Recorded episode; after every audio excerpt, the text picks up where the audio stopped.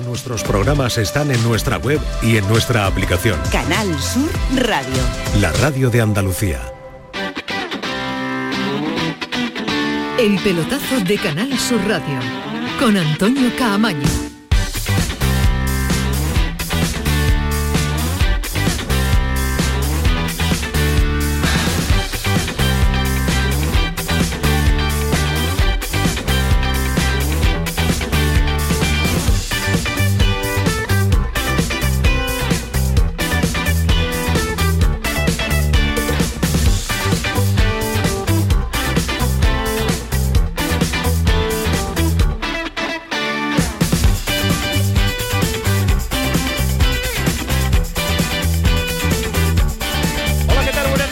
La sintonía de Canal Sur Radio, esta es la sintonía del pelotazo. 30 segundos te ha sobrado de sintonía, mano, porque ya estaba Ismael Medina, cuando Ismael Medina se pone bien eh, el cuello y, se abre así, se eh, despechuga un poquito, como dice mi madre, ya que está nervioso y no quiere que esta sintonía suene más, mira qué bonita la sintonía, Ismael Medina, mira que nos mete, mira que nos mete en programa. ¿Qué tal, Ismael? Muy buenas. Hola, ¿qué tal? Muy buenas. Nacho Delgado, ¿qué tal? Muy buenas. Muy buenas noches. Nos ha contagiado todo Ismael Medina con esto de que la sintonía tiene que sonar muy poquito porque nos sobran minutos para contar todo lo que... Nos faltan, diría, no nos sobran, nos faltan minutos para contar todo lo que tenemos que contar, ¿eh? Es verdad, muchas cosas. Muchas, cosas, muchas cosas. Hoy no podemos. hoy cómo viene el día. Viene marcado por la Copa del Rey, porque ya hay muchos equipos clasificados para el sorteo del próximo viernes. Son muchos, Ismael Medina. Ya hay cuatro y va a haber un 3, 1, 4, la, mitad, Y algunos lo tiene también bastante bien enjaretado, ¿eh? Algunos lo tienen muy bien, muy bien eh, ya todo mm, coordinadito para estar en la siguiente fase y con sorpresas en esta Copa del Rey. Ahora lo repasamos porque hay competición en directo, pero antes del fútbol en directo, eh, ya se lo contamos en el día de ayer, el Sevilla es el único representante andaluz que va a estar, eh, que ha estado en este cruce de octavos y que va a estar en cuarto. Ahora nos ponemos eh, y repasamos cuáles son los equipos que le pueden tocar en suerte el próximo viernes. Pero hay noticias de apertura que hay que contárselo cuanto antes, porque al margen de la Copa del Rey ya saben que tenemos Copa de Asia y que tenemos también Copa de África. Muy pendiente, sobre todo por la implicación andaluza que tenemos con eh, Marruecos, con, Marruecos eh, porque hay jugadores del Betis, jugadores del Sevilla,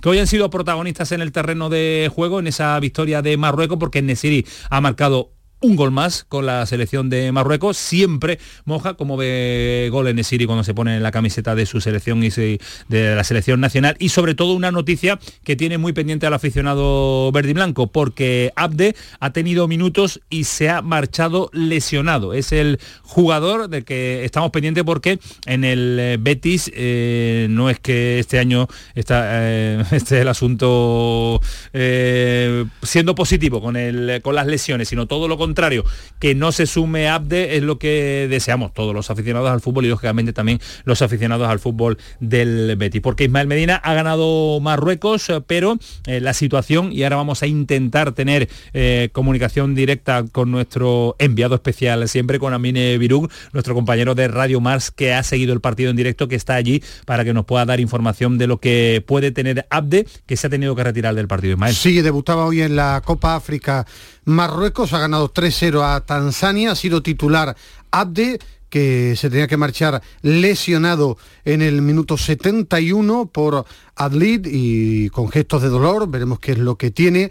Eh, tanto Abde como en Nesiri ambos han sido titulares. El tema, eh, la lesión de Abde, ver su importancia, ha vuelto a marcar en Nesiri habla de sus números en Marruecos, habría que mirar los números en el Sevilla, son bastante buenos. Malos, pero no, en, el Sevilla siempre... Los de, la selección son muy llamativos porque y en el casi siempre. Y en el Sevilla también, lo que pasa que es verdad que es un jugador que no es eh, muy vistoso, que técnicamente no es un jugador muy dotado, pero uno empieza a mirar sus números y es un jugador que ha marcado goles en el Sevilla y además de la importancia en época de, títulos. El que no ha jugado es Chadi Riad, es el único que se ha quedado en el banquillo de los 27 que tiene convocado Marruecos, uno de los favoritos que ha ganado 3-0 pendiente de Abde.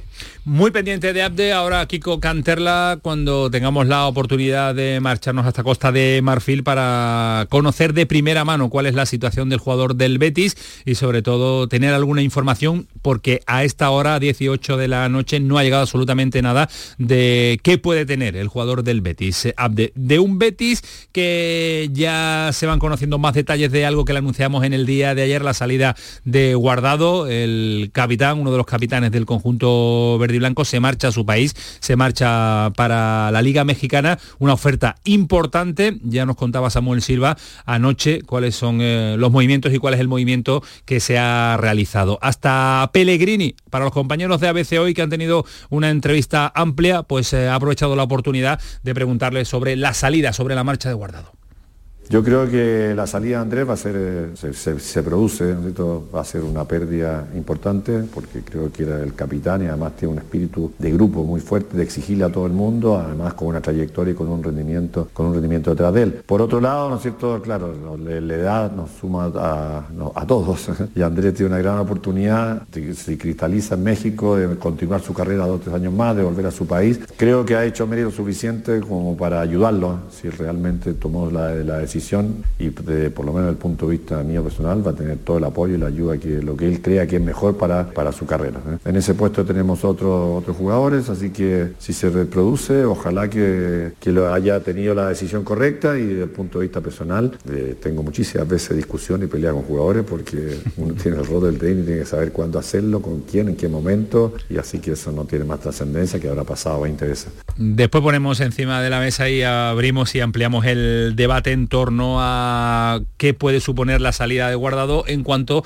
a el nuevo mercado o el nuevo panorama de mercado que se le presenta al Betis con una idea eh, previa de la no salida de Guardado y ahora sí la marcha del capitán verde y blanco. Pero eh, Nacho, eh, inesperado, pero sí es verdad que es un momento para aprovechar la, oferta, pero que le hace un poco favor, un serio favor negativo diría yo al Betis y a, Pellegrini, ¿no? yo estoy convencido que a Pellegrini y esto no, no le ha hecho mucha gracia. Eh, como bien ha dicho él, es un tío que exige mucho, incluido a él, porque a él también le exige, por eso las peleitas que, que, el propio Guardado reconoció. Y es un futbolista que al final no nos olvidemos de que era el tercer capitán de, esa foto de hace apenas 6 ocho meses en la que estaban Joaquín Canales y, él y ninguno de los tres está ya con la elástica con la elástica verde y blanca. Un futbolista que además está demostrando que físicamente pese a su edad como se vio el, otro día sin ir más lejos está bastante bien y que bueno que además se ha empapado de la filosofía del beticismo se ha ganado la afición. Y ahora el Betis bueno eh, la salida va a ser un poco como la de Fernando del Sevilla un poco económicamente algo simbólico para el Betis, no, va a poner trabas el Betis en agradecimiento a, todo lo que le ha dado guardado y la ficha que libera tampoco es excesivamente grande, entonces, bueno... Eh, sí tiene valor la ficha en sí, el número, ¿no? El número de fichas que, libera para poder eh, incorporar el, Betis a algún jugador. El, sí, eh, bueno, parece que, pero como se lo han se les ha llegado de imprevisto porque bueno parece que, sí que tenía ofertas pero pero que el, jugador le ha pedido mucho dinero para la edad que tiene a este equipo y este equipo sí se, lo ha dado. y no parecía que, eso fuera a ocurrir. Entonces el Betis se ha encontrado un poco con eso y, en ese sentido pues el trabajo que se supone que ha dejado hecho planes pues esto no estaba previsto. Pero bueno el Betis el Betis, como bien ha dicho Aro, mm, espera que haya salidas y si hay salidas entonces... No, no, tiene que haber una salida que deje dinero para, para poder incorporar yo en lo futbolístico. Yo preveo movimientos en este tramo final. Sí, sí que no le queda más remedio al Betis, ¿eh? que le ha condicionado mucho No, no, no, yo no creo, yo no creo lo guardado, no? Bueno, no lo esperaban, pero no creo que sea Numéricamente una sí, baja. No, tiene muchos jugadores. Es que lo que lo que no contaban era con guardado, me explico. Es una baja importante para el presente, porque jugaba. Pero en el Betis eh, habían fichado a Altimira y a Johnny Cardoso para la próxima temporada. Ahora tienen que dar un paso al frente. Claro que es mejor pero, tener pero no es el plan inicial. es verdad que hay un plan, había un, plan, preparado. Y el, coste deportivo es evidente con la situación que tiene el Betis ahora mismo sin Guido. Ahora se va guardado. Eh, realmente tiene un medio centro de verdad que es Marroca y William Carballo ya ha demostrado que ahí con las condiciones de William Carballo no sabemos si está, si se le no está para jugar en ese puesto y Altimira es verdad que tiene brotes verdes pero hay que es joven y Johnny Cardoso Vamos a ver, que, Guido, tardó tres o cuatro meses en enterarse de cómo iba esto. ¿Que es una baja para el presente importante? Sí era algo previsto ya para la próxima temporada y que además el tema es que le ponen una superficha, lo ha dicho Pellegrini, para retirarse allí en su país. una ficha, pero no se queda cojo en ese puesto, no digo de calidad, digo de número, porque Johnny Cardoso y Altimira lo que veremos si dan un paso al frente, si están ya para estar con el Real Betis Balompié eh, jugando partidos de mucho peso, y yo después te comentaré dónde creo y sí, porque ya se escucha ya mucho ese nombre, un jugador que sonó en verano, vuelve a sonar ahora y para mí sería un salto de calidad enorme si hay alguna... si sale o Guido, perdón, si sale, no, no Guido, si sale William Carballo en este mercado, que sí liberaría ficha, a mí me parece Pablo Fornals un jugador extraordinario. a mí me parece extraordinario y me recuerda mucho al movimiento que hizo el Betis con, con Ayoce, ese movimiento de recuperar a un jugador de la Liga Española con nivel, que está fuera, que no termina de triunfar, que se me entienda bien, no termina de, triunfar y que es recuperable y que no necesita adaptación y que te puede dar eh, rendimiento inmediato, que es lo que necesita Pellegrini. Sobre todo para un fútbol como el que, como el que hace el, equipo de Pellegrini. Un Pablo Fernández sonó también para, para el Sevilla, es verdad, ha sido sí, varias porque no es titularísimo en el West Ham, no tiene tantos minutos ¿Te gusta como hace tiempo. A mí siempre me ha gustado. De peloteros, Me gustan mucho los jugones, la gente que tiene eh, una visión de fútbol extraordinario, que da el último pase, que tiene uno contra uno, a mí me, me gusta muchísimo. Pablo Fornal. Eh, vamos a estar en México en un ratito, en un instante, para conocer eh, con más lujo de detalle, que diría el otro, eh, todos los detalles que se saben, se conocen de esta operación, conocida en la noche de ayer y que se ha ido ampliando con el paso de, de las horas. Pero hoy también ha sido protagonista la última incorporación del Sevilla. No sabemos si la última, la penúltima o la antepenúltima, si va a haber más movimiento en torno al Sevilla. Aníbal Negri, ya está, ya se viste la camiseta de, del Sevilla, ¿cómo lo vas a llamar en la retransmisión? Eso habrá expectación en, España. Ayer no, porque no me dejaste a mí llamarlo a, Johnny Cardoso, solo llamarlo Cardoso.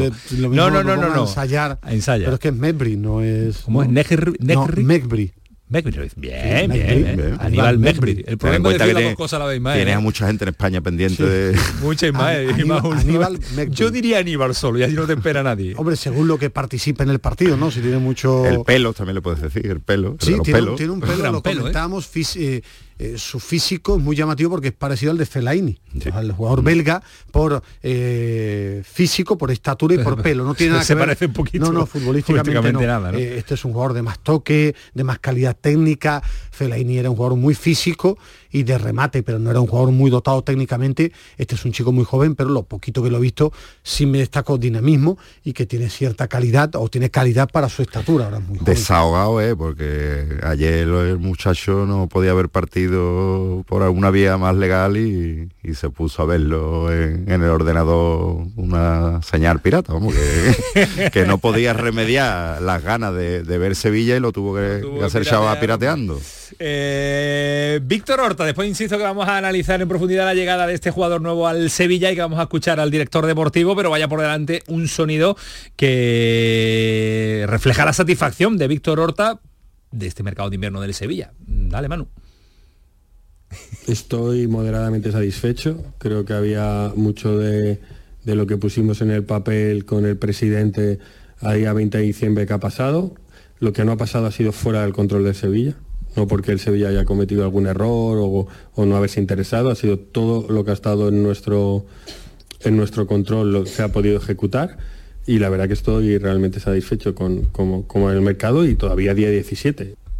Día 17. Yo no sé si este día 17 significa que, como decir, nos quedan 13 días todavía por delante para el cierre de mercado. No sé si esa última frase es un no, es que están locos porque día salgan 17. jugadores. Claro, es que están locos porque salgan jugadores y si no salen a día de hoy tiene ya... los directores deportivos, pero, no hay forma de sacar jugadores. Sevilla mucho más porque tiene 25 fichas. Tú decías, con Mebri se cierran los fichajes, a día de hoy sí porque tiene 25 fichas, no tiene, eh, no tiene 25 fichas más los chicos del filial, no, es que los dos fichajes han tenido que ser inscritos. Pero es que Membri no tiene ficha de, primer equipo. Por eso te digo que los dos fichajes vienen con ficha del filial. Eh, entonces, por eso a esperar. Yo y, la, y la puerta de salida está colapsada, que diría el otro. ¿eh? Pues, digo colapsada en cuanto a intención, no en cuanto a ganas de salir. A mí sobre todo me llama mucho la atención que no salga Gatoni que tampoco es que ni tiene una ficha muy alta y que no sé dónde está la dificultad para sacar a, a Gatoni. Después hay jugadores como, como Janusá con su ficha alta, Jordán o, Rafa Mir, que a día de hoy del Valencia no hubo nada. Si ha habido equipos que han llamado y han preguntado, no han ofertado de otros países, pero no hay absolutamente nada. Con el tema de Víctor Horta, yo creo que a la hora de medir las palabras, él puede estar, mm, yo creo, satisfecho con los fichajes, no puede estar hasta que no rinde hasta que no están en la hierba. Una cosa es que tú fichas lo que tú crees, pero la satisfacción debe estar de un director deportivo cuando lo ves en la hierba y cuando rinde, que es lo primordial. No es ir al mercado y ficharlo porque tú crees que es el mejor. Después es el rendimiento lo que te dice si has acertado o ha fallado, ¿no? Diego Alonso era un fenómeno y bueno, y luego pues, resultó que en, en el papel era muy bueno, después no en su papel que tendría preparado. Entonces, yo creo que mejor a veces es, es hablar menos y esperar que los jugadores rindan, eh, lleguen. Yo también entiendo a los directores deportivos cuando se sientan ante el micro Ismael tienen que vender optimismo. No pueden decir, vamos a esperar que rinda, ¿no? Es decir, fichamos a un jugador con eh, toda la voluntad de que, de que triunfe. No, si yo eh, no me refiero a eso, yo digo que ha dicho, estamos moderadamente satisfechos porque ha, venido lo que venía en el papel. Claro, dos centrocampistas, sean buenos, malos, regular, ya veremos, ¿no? Ya, ya ya se dirá, también en el papel era el mejor Diego Alonso, que puede decir cada uno lo que quiera y yo opinar con mi argumento lo que pienso, que lógicamente cuando alguien ficha a un jugador dice que es un fenómeno, no va a decir que, que es malo, y repito, de los dos yo a, a, Gumé no lo he visto nada, a Aníbal le he visto ratitos, ratitos, un poquito, tampoco para tener una gran opinión, lo poquito que le he visto es un jugador con cierto dinamismo, y con cierta calidad, siendo más un, un llegador, no es un pivote, es un centrocampista con más llegada. Vamos a ver eh, al margen de las llegadas, es verdad que el Sevilla se ha reforzado con eh, la cantera, con Isaac Romero y con eh, Alberto Flores, que fueron protagonistas en el día de ayer en esa eliminatoria de Copa del Rey, en la que el Sevilla venció al Getafe 1-3, dejó mejores sensaciones y después conoceremos muchos más detalles de Isaac Romero con alguien que ya la semana pasada nos anunció que se puso incluso las botas, calzó las botas de nuevo para enfrentarse Era algo habitual. En el, él cuando se ha retirado, con el C, con el B, eh, no digo pero, con, pero con el Antoniano también. Bueno, pues, que, no era poco habitual, que yo lo veía entrenar eh, con los equipos con los que ayudaba Paco Gallardo.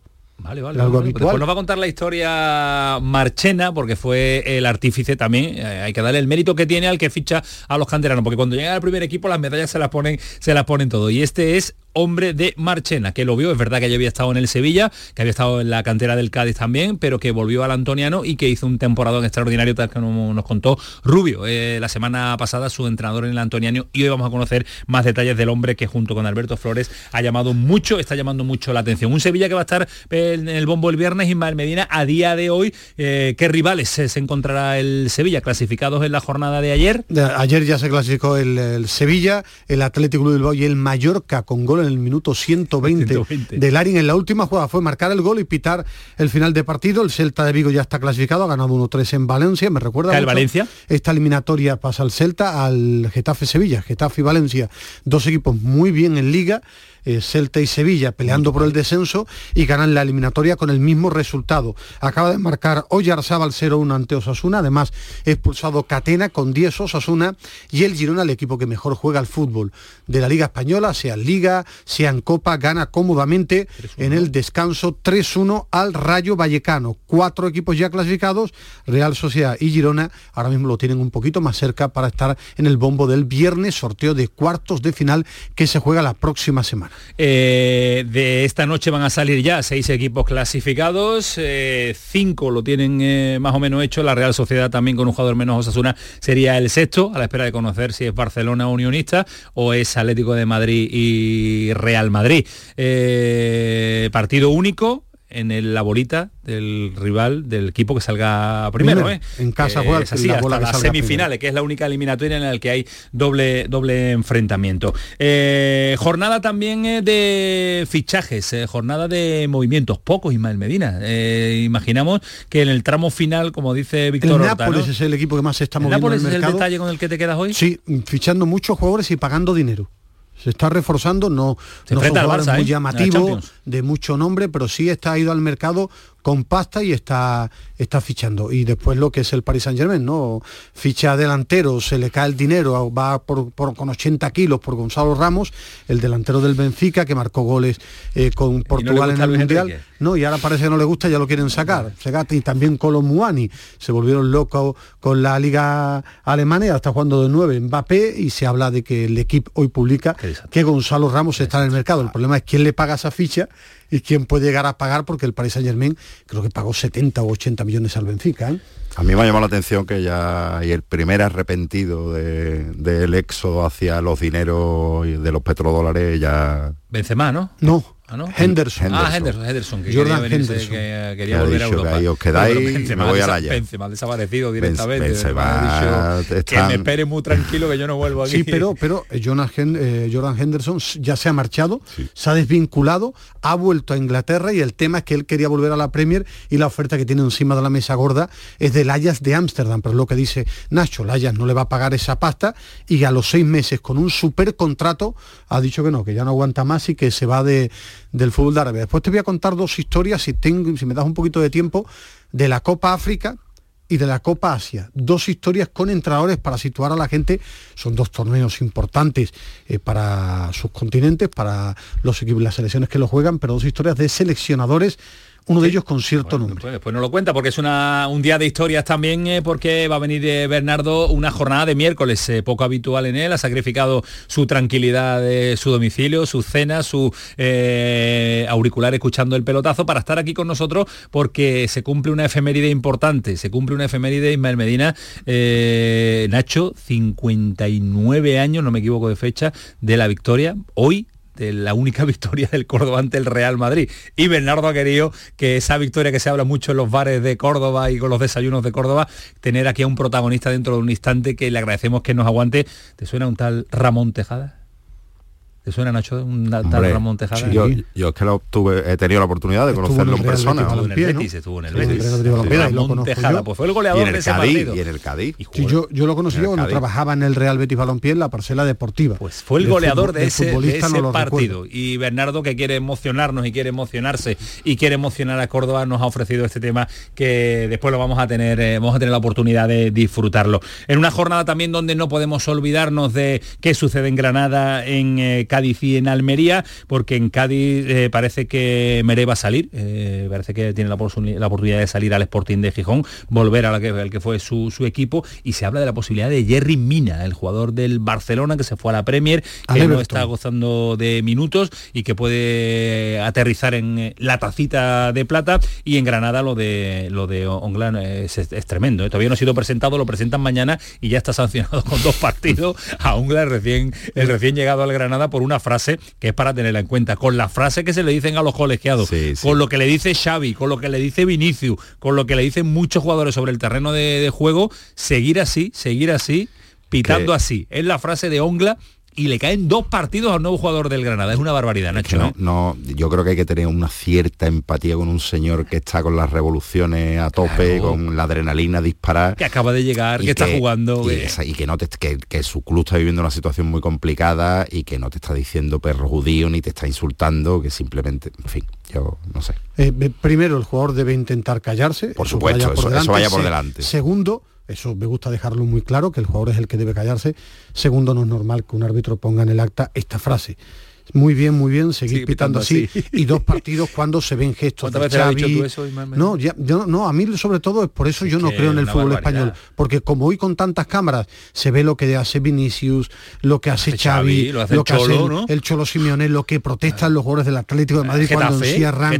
Eh, bueno, todo lo, y sobre todo no veo a un árbitro expulsando a Vinicius por decir esa frase y que te echen dos partidos. Pero sobre todo a Vinicius en el campo no lo veo después de caer el Real Madrid en un partido de liga, que le diga, seguida así, seguida así. ni a Vinicius, ni a Carvajal, ni a, Pedri, ni a, ni a Hermoso del Atlético Madrid, que no, que no. Es el gran problema que, para mí tiene el fútbol español de credibilidad. que, es muy fácil pitarle a los, a los pobrecitos, entre comillas. pero, y, pero y dos partidos dos partidos de verdad por una, frase de, ese, estilo, madre mía. Y vamos a estar en Almería, porque es verdad, y ahí entonamos el mea culpa que lo tenemos un eh, poquito abandonado porque nos está dando eh, mucho disgusto este Almería, pero vamos a tener la oportunidad de saludar a un jugador a partir de nada, media horita va a estar con nosotros Edgar, que el otro día nos sorprendió eh, su labor fuera de su posición habitual de central. Él, ha jugado, ha jugado ahí, pero a ese nivel, a mí sorprendió el nivel, es verdad que en el Betis lo he visto jugar bastante a ese, bien, a ese nivel en el centro del campo no pasa que el partido era muy, muy llamativo con el Girona y la táctica de, de, Garitano surtió efecto, pero yo he visto a Edgar y Nacho también, es más, en sus primeros partidos con el Betis, me sorprendió lo, lo recuerdo de pivote. Sí, de hecho empezó de pivote. Empezó de pivote. Lo que pasa que es verdad que, había volver, jugado, y en el Oviedo, en el Oviedo también ha jugado de pivote le, le, cuesta le cuesta volver por su por su velocidad, claro. Entonces es eh, la situación no, no es la adecuada para ir al centro del muy campo. Muy parecido a Federico Facio, el que estuvo en el Sevilla, mm. que empezó también de pivote, digo por sí, la envergadura, por, por, envergadura, por forma de, de jugar y después actuó de, de, de central mucho tiempo. Con Edgar igual nos hemos acostumbrado a verlo de central porque en el Betis destacó mucho en su tramo final de central, pero eh, lo he visto también de centrocampista. Tú te acordarás del padre, ¿no? ¿O no? Sí, Luis. O Luis, Luis, ¿no? Luis, Luis, Luis, delantero, delantero del delantero español. un tipo muy grande, Melenita, buen pelo, buen pelo tenía, pelo, buen pelo. Buen pelo rematador. Sí, sí, sí. no, Luis Compain, ¿no? No. Luis, lluvia seca, lluvia seca. Ay, la veteranía y el conocimiento futbolístico a donde nos lleva. Son las diez y media de la noche. Ahora cuando podamos en un instante con Paquito Tamayo recuperamos la línea o establecemos la línea para que nos comente cómo están las redes sociales y que están abiertas. Sí, que ya las tenemos abiertas, así que no hay ningún tipo de problema, solo que nos falta que él nos dé el ok definitivo para que todo esto funcione. Diez y media, esto es el pelotazo. Está por ahí Manu Japón. ¿Está Manu Japón? Sí, está ahí, está ahí Manu Japón. Está Kiko Canterla también, también, también. Así que a esta hora nos queda ahorita y media de programa. Prepárense para lo que viene porque paramos un instante a la vuelta, nada más y nada menos que nos vamos a México. Queremos conocer más detalles de la salida del capitán del Betis. El pelotazo de Canal Sur Radio con Antonio Caamaño. Si mezclas Andalucía, el fin de semana y la radio Sale gente de Andalucía. Disfruta de un programa en el que sentimos Andalucía a través de su gente, en el que nos dejamos seducir y nos enamoramos de una tierra repleta de tradiciones, de una gastronomía de bandera y de un patrimonio fascinante. Y todo a través de su gente. Gente de Andalucía, los sábados y domingos desde las 11 de la mañana, con Pepe da Rosa. Contigo somos más Canal Sur Radio. Contigo somos más Andalucía. Comienza el año revolucionando tu hogar con Social Energy, la mejor relación calidad-precio del mercado. Si no, te la mejoramos. Descuentos de hasta 3.750 euros y llévate 200 euros en tu batería virtual con Luz, con seguro todo riesgo incluido los dos primeros años. Pide tu cita al 955 44 11 o socialenergy.es. La revolución solar es Social Energy. El 9 de junio es día de elecciones al Parlamento Europeo. Si eres residente en España y ciudadano de la Unión Europea, puedes votar. Para ello debes figurar en el padrón municipal y manifestar la voluntad de votar hasta el 30 de enero si no lo has hecho anteriormente. Consulta en tu ayuntamiento y sigue las instrucciones enviadas por la Oficina del Censo Electoral. Encontrarás toda la información en el 900-343-232. Ministerio del Interior, Gobierno de España. interior.gov.es. Canal Sur Radio. Capilar Prime, tu clínica capilar y medicina estética en Sevilla. Ahora, tu injerto capilar con la última novedad llega a Sevilla. Promoción por tan solo 2.490 euros todo incluido y además dos sesiones PRP y seguimiento anual. Los mejores equipos médicos en injerto capilar. Nuestros resultados nos avalan. No esperes más. Recupera tu pelo y confianza. Capilar Prime, tu felicidad es la nuestra. Calle Resolana 25 esquina con calle Feria. Los cambios siempre son buenos. ¿Por qué no empezar por los neumáticos de tu coche?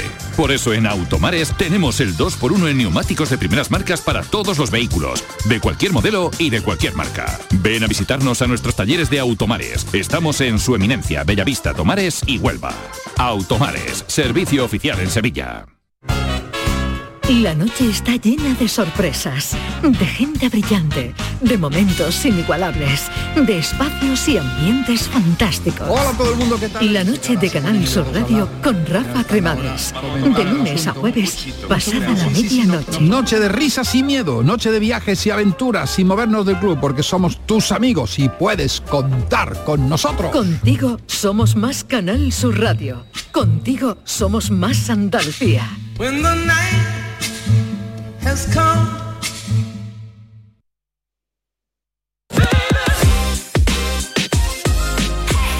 El pelotazo de Canal Sur Radio con Antonio Caamaño. Y la reacción de deportes. Y, hoy Ismael Medina y también eh, Nacho Delgado con nosotros hasta las 12 de la noche, en la que se incorporará un poquito más tarde también Bernardo con las eh, historias eh, que solo puede dominar y solo controlar y las cuenta como nadie Bernardo Ruiz. pero cuando se juntan Kiko Canterla y Manu Japón no hay ningún problema técnico que no se pueda solucionar. Así que ya estamos en la cabaña, en la cabaña o la cueva, yo no sé, ya la cabaña o cueva. hoy que suena, vamos a ver qué suena hoy, Manu, a ver, a ver, eh, Paquito Tamayo, ¿qué tal? Muy buenas. ¿Qué tal? Buenas noches. No, son, son dos magos. Son dos magos, ni Hogwarts, ni Harry Potter, ni... no, no. Kiko y Manu solventan todo lo que se pone por delante. ¿Para qué? Para que abramos nuestras líneas, como siempre, de comunicación con nuestros oyentes en X, antiguo Twitter, arroba el pelotazo CSR y nuestro WhatsApp, el 616 157 157 donde los oyentes ya no pueden enviar mensajes. Para qué pues para que nosotros los traslademos en directo para, para conocer ¿no? qué opinan nuestros oyentes nuestros seguidores sobre todos los temas que vamos a tener a lo largo del programa sobre la mesa muchos temas que vamos a plantearle y mucho argumentario que tenemos con todos los equipos andaluces y con lo que está sucediendo con la Copa del Rey. Abierta las líneas ya de comunicación con las redes sociales y con este programa. Hay un marcador que actualizar, Ismael Medina de la Copa del Rey, porque el no, sevillismo está como loco por el sorteo 73, sigue ganando la Real Sociedad 0-1 con gol de Oyarzabal.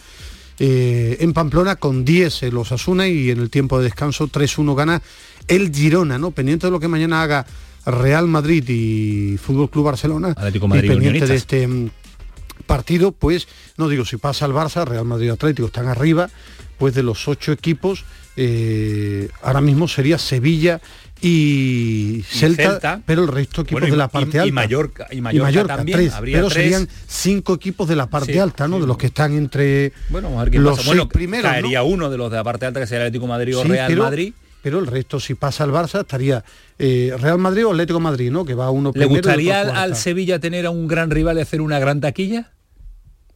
¿Tú qué piensas? Tú responde tú, ¿no? Nunca está mal el dinero, ¿no, Ismael Medina? En un club de fútbol, para el de las cuentas lo que quiera, en un club de fútbol.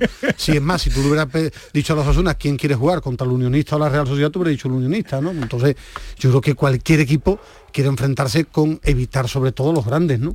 Es lo obvio, ¿no? Aunque, repito, bueno, después llega uno, te pinta la cara en cualquier lado y, no, sobre todo te sin taquilla y con la cara pintada. El Sevilla en Liga no anda bien, ¿no? Entonces si no andas bien es que igual que contra el Getafe ayer, tú eras, eh, no era el favorito, en en esta eliminatoria todos los equipos con los que se va a enfrentar el Sevilla o va a estar en el bombo, todos están por arriba del Sevilla. Sí, todos son favoritos a priori, si lo tomamos la clasificación. Todos están por arriba, ¿no? Pero bueno, si te toca partido en el Sánchez Pizjuán, un Mallorca, un Celta de Vigo. Ayer ganó, pues, ayer ganó al eh, Getafe y ha ganado el Celta al Valencia. Eso son cosas distintas en el fútbol. Eh, lógicamente tienes que competir y, y, bueno, lo que demuestra es que en liga todos los equipos después lo negativo, porque ¿sabes dónde nos vamos a ir? A un país que te tiene loco, te tiene enamorado. Está en la segunda jornada ya del fútbol mexicano. también en la, liga. ¿Está en apertura o en clausura? ya me pierdo con eso, que ha empezado la segunda, segunda jornada. No sé si ahora es apertura, imagino será apertura, ¿no? Porque estamos en el mes de enero y clausura será después. Bueno, bueno, bueno, espérate, espérate, que, está, que, Kiko lleva, lleva toda, toda la tarde Toluca noche. empató, creo, en la primera Toluca, porque ¿Sabes cuál es mi equipo? No. ¿Cuál es tu equipo? Bueno, aparte Tigres, Puebla, Tigres. Ahora sabía yo que esto era Tigres, Tigres Leones. Eh, y ahora, pues guardado se va a León, ¿no? No, a Toluca. ¿A Toluca se va? Vale. Es lo que había leído. Toluca era su equipo y a mí me gusta Tigres. Bueno, ahora nos lo dice Marcos Olvera, que es de compañero del diario Récord y que lo tiene localizado ya aquí con Y vaya la que vaya la que le ha dado. El mes que estuvo allí. ¿Me va a dejar saludarlo, Ismael Medina? Solía leerlo. ¿Cómo sé que te emociona México? eh, Marcos, ¿qué tal? Buenas noches. Buenas noches, buenas, buenas tardes acá en México, buenas noches allá en España. Un placer acompañarlos el día Igualmente saludarte. Esto es un clásico que nosotros hacemos porque lo hacía uno de los grandes maestros del periodismo radiofónico. Es decir, la hora, para que nadie nos vea que te hemos grabado. 10 y 37 de la noche aquí en España. ¿Qué hora es en México? 3.37 de la tarde acá en Tempranito, 8 horas. ¿Habéis comido ya? ¿7 o 7 horas? No sé, la, sí, ya. Sí, sí, sí, ya. Siete horas. ¿Cuál ha sido el, menú, Marcos, de, comida hoy? Que nos para, que, como tenemos hambre nosotros ya en la cena, que, ha comido Marcos hoy? No, sopa fría y pollo eh, rostizado al vapor y listo. Qué bueno, como que listo, eso es maravilloso. Si está aquí un, tal Luis, si está aquí Luis, se le hace la boca agua. A Manu Japón acaba de dar un salto porque te gusta a ti esa cosa, ¿no, Manu? ¿Te gusta la comida mexicana, no, Manu? Qué bien, qué muchísimo. A mí me, vuelve loco. Yo es que ya como el estómago lo tengo tan delicadito. me gusta muchísimo. Me, me, preocupa, me, da problemas, me da problemillas después.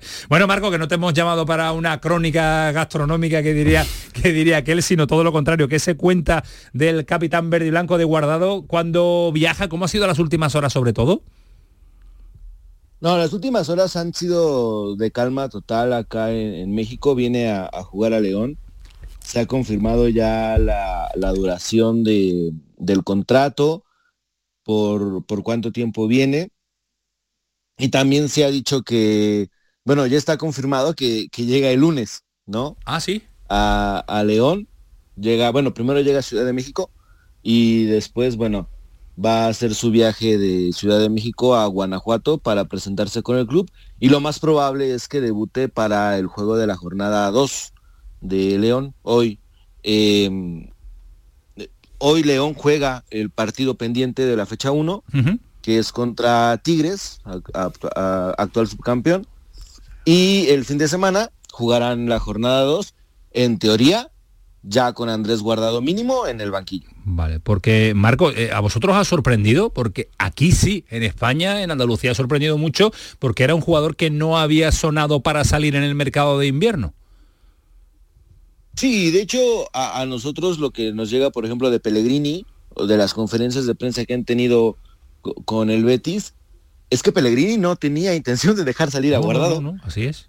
Y, Guardado hace un año había dicho que no tenía intenciones de salir de España, al menos no hasta 2027 o 2026 que terminara su contrato con, con el Betis. Sorprende, y acá sorprende más que no sea Atlas, que sea León. Claro. Y sorprende además el momento en el que sale, lo que pasa que la oferta económica, Marcos, es, es brutal, es tremenda para, para su edad y para ya su retirada, eh, retirada en casa. Pues en casa sí, porque se retira acá en México. Guardado jugó muy poco, jugó muy poco en Liga MX, jugó un año, año y medio, antes de viajar a, España con el Deportivo de La Coruña. Y de ahí en más, toda su carrera la ha hecho en Europa, ¿no? Muy similar al caso de, por ejemplo, Héctor Moreno, que también regresó hace un par de años, también lo que pasó con Rafa Márquez, que también regresa a León, y también es canterano de Atlas. Y ahora lo de Guardado sorprende del lado de que dices, es un hombre que a, que a su edad, pues viene y no viene a ser banca, porque acá en México no va a ser banca. No, ni Acá aquí. en, el Betis también en el Betis estaba jugando a buen nivel, no era un titularísimo, sí, pero estaba muchos minutos, pero muchos minutos, y ha sorprendido. Eh, estaba leyendo ahora la historia de León, que no es Toluca, como yo erróneamente decía antes, eh, es el León la historia, el cuarto club más laureado del fútbol mexicano, pero tanto dinero tiene porque aquí sorprende y lo que se cuenta es que es una gran oferta económica y deportiva, las dos cosas se unen, en, de León para haber convencido ahora en este mercado invernal pero la oferta, La, oferta deportiva queda muy bien de cara a la galería, pero una oferta deportiva interesante eh, en la Liga Mexicana, en la Liga de su país. Lo que puede es lo económico. Pero que yo digo deportiva porque a lo mejor le da algo más para que siga trabajando en el club un tiempo, para que no solo sea deportivo y esté unido a algo de un futuro eh, vinculado al club, ¿no? Sí, sí, puede ser. atractivo es y sorprendente ha sido, porque la figura Marcos de, Andrés Guardado aquí en España la conocemos. Eh, espectacular el currículum, su profesionalidad, lo que supone Andrés Guardado el capitán para, para México eh, es uno de sus referentes futbolísticos, ¿no? Sí, hace poco se retiró de la selección, bueno, después de, del Mundial de Qatar anunció que se retiraba de la selección, ¿no? 880, 866 minutos es lo que tiene guardado esa temporada con el Betis, en 19 partidos, ¿no? 12 de Liga, 5 de Europa League, 2 de Copa del Rey. Heredó, y ustedes lo saben mejor que nadie, ¿no? Heredó el, gafete de capitán de Joaquín sí. Eh, la, temporada, la temporada pasada. Ha estado teniendo actividad y la oferta deportiva que León le ofrece no solo es ganar Liga MX, León lo hace trayendo a Guardado para que Guardado sea el referente de cara a la Copa del Mundo de Clubes de 2025 que se juega en Estados Unidos. Claro. es como, tenemos la CONCACAF Liga de Campeones, donde este año van a participar. Tenemos Liga MX y estamos apuntando todo a, a Mundial de Clubes y a Copa Intercontinental que regresa con otro formato para el invierno de 2025. Ese es el plan de León. Eh, igual que Canales igual que Canales fue allí el presidente de, del club que lo fichó, de Monterrey, lo vendió eh, bueno, como una gran adquisición, porque es un jugador eh, muy importante en España. ¿Cómo va a vender León la llegada de Guardado? Porque aquí ha sorprendido, pero el impacto, ¿se prevé algo especial? Hasta el momento León no ha comunicado nada, porque se, están esperando a hacer oficial el fichaje para poder anunciar cuándo lo van a presentar y dónde lo van a presentar. Lo más probable es que no lo presenten en conferencia de prensa como se acostumbra en México. Lo van a presentar, si bien en el estadio, van a abrir las puertas para que la gente, lo más probable es que vaya gratis, que llenen el Estadio León para la presentación de, Andrés Guardado. Y, y sería lo más lógico para un hombre que fue capitán de la selección, que tiene cinco copas del mundo, que jugó 17 años en Europa y que recientemente pues se va como capitán del Betis y que aparte ganó una Copa del Rey, si no me equivoco, con el equipo eh, el, Verde blanco. Verde blanco, verde blanco. Que, verde blanco. Que gusta mucho el Betis en eh, México. ¿Cómo está Canales? ¿Lo sigues, eh, Marcos? Canales ahorita está lesionado. Está lesionado, sí. Está lesionado otra vez en Monterrey, se lesionó. E, él dice que no era una lesión, que sintió un pequeño toque en, la misma rodilla que había tenido problemas después de la participación de Rayados en el Cup y que pide su cambio en, el partido de pretemporada justo para no agravar más la lesión que ya tenía. Jornada 1, Canales ni siquiera fue convocado, no sabemos si, si, vaya a ser convocado para la fecha 2, pero en Rayados hay mucho hermetismo con él no han querido dar un parte médico de cómo está la situación con, con, Canales, no han dicho nada si, si va a estar a, para la jornada 2, si va a ser para la jornada 3. Lo de Canales en Monterrey es mucho hermetismo porque si hay reclamo de la afición, de lo que gastaron para traer a Canales y del rendimiento que ha tenido el español con Monterrey. Eh, Marcos, eh, la última, eh, ¿están muy lejos en kilómetro uno de otro porque son íntimos? Sí, en kilómetros sí están lejos. Sí. Sí, sí. Monterrey y, eh, en, en auto son 8, 7 horas. Uh, está lejos, está lejos. está bastante, bastante. Y obviamente en, avión sí, es mucho más cerca. en avión sí, pero, no puede ir uno a verlo a tomar, a tomar café por la tarde, no puede uno ir a verle y a tomar ah, café con el amigo. No, no, no, no. que tiene que ir un fin de semana completo, que no puede uno improvisar un desplazamiento y que Canales vaya a ver a Guardado o Guardado vaya a ver a, Canales. Eh, Marcos, un auténtico placer. Gracias por aclararnos la situación y estamos en contacto porque parece que va a jugar o no contra el Barça, pero la despedida en verde y blanco va a ser este próximo fin de semana en el, en el Villamarín eh, ante el conjunto de Xavi, ante el Barcelona. Lo que no sabemos si le dará minutos o no le dará minutos Pellegrini. No creo. Yo tampoco. ¿Cómo, está? Yo creo que ¿Cómo está el Barça? Bueno, bueno. Bueno, a lo mejor él quiere jugar y, y puede por marcar un gol. Te imagino no, despedir con un gol al Barça. Tiene, lo tiene cerrado ya con, el club. Con un club no se va a exponer a cualquier Ayer se despidió de sus compañeros, los invitó a cenar, como ha publicado hoy mi querido compañero en el desmarque, Álvaro Borrego, y quería que ellos fueran los primeros en enterarse de que se iba. O sea que dudo mucho que Pellegrini cuente con él. Despedida en el estadio, me, me, parece que vestido de bonito en vez de estar vestido de, de, futbolista. Eh, Marcos, un placer. Gracias por atender la llamada de Canal Sur Radio. Disfruta mucho de la llegada de, Guardado. Un placer. Hasta luego, adiós. Eh, menos cuarto, bueno, un poquito más de menos cuarto, y 47, conexión en directo con México, un diario récord y con eh, toda la información eh, necesaria. ¿Qué movimiento puede hacer el, Betis? Decía Ismael Medina, mm, va a haber movimiento, tiene que haber. creo, no, no, no, no va a haber, no, no porque no, no es información ahora que hay clubes que están llamando a la puerta de yo creo que va a haberlo, yo creo que va a haberlo eh, es que no le queda más remedio numéricamente no le queda más remedio pero sobre todo es que lo decía antes Nacho tampoco la marcha de, de guardado no sé numéricamente tampoco libera una super ficha para ir al mercado. No, ficha es la de Williams sí pero para traer a Pablo Fornal por ejemplo tú tienes que liberar una ficha tipo la de William Carballo las más gordas que es William Carballo, es Fekir, eh, claro, para ir al mercado. Yo os decía que en el puesto de pivote, claro que eh, Guardado era un hombre que estaba por delante de Johnny Cardoso ahora mismo va a llegar, o de Altimira, pero que en ese puesto el Betis, a día de hoy, pendiente de que se recupere Guido, pues tiene gente tiene gente no tan importante como Pero, pero la tranquilidad, Nacho, que se podía tener con Johnny Cardoso, ahora a lo mejor tiene que improvisarse sus minutos y su llegada y el impacto inmediato del chaval.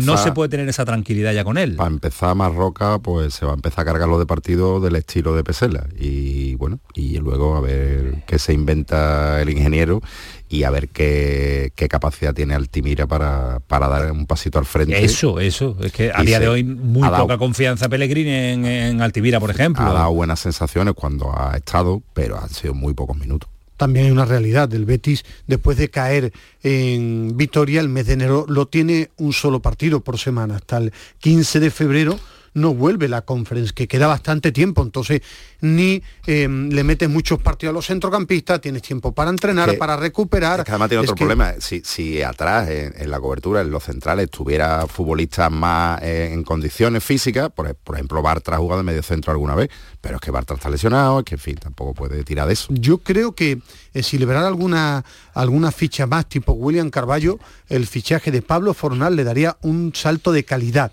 Tampoco sé si el West Ham está ahora mismo por la labor, cómo estarían las negociaciones, pero eh, si el Betis es capaz de sacar, por ejemplo, a un jugador como William Carballo, que es otro centrocampista más, tú decías, el Betis a día de hoy tiene cuatro centrocampistas para dos puestos. A mí numéricamente, me sale, Ismael, pero tú después miras la realidad de confianza y no es tanta, Ismael, claro. Pero se va que tiene, de la cantera puede subir a dos, claro, porque está subiendo jugadores de la cantera. Pero se va un jugador que se le va a dar libertad para marcharse, que se va a ir cinco meses después que ni te va a dejar. con temporada finalizada, y con la competición ahora no a Pellegrini, vamos.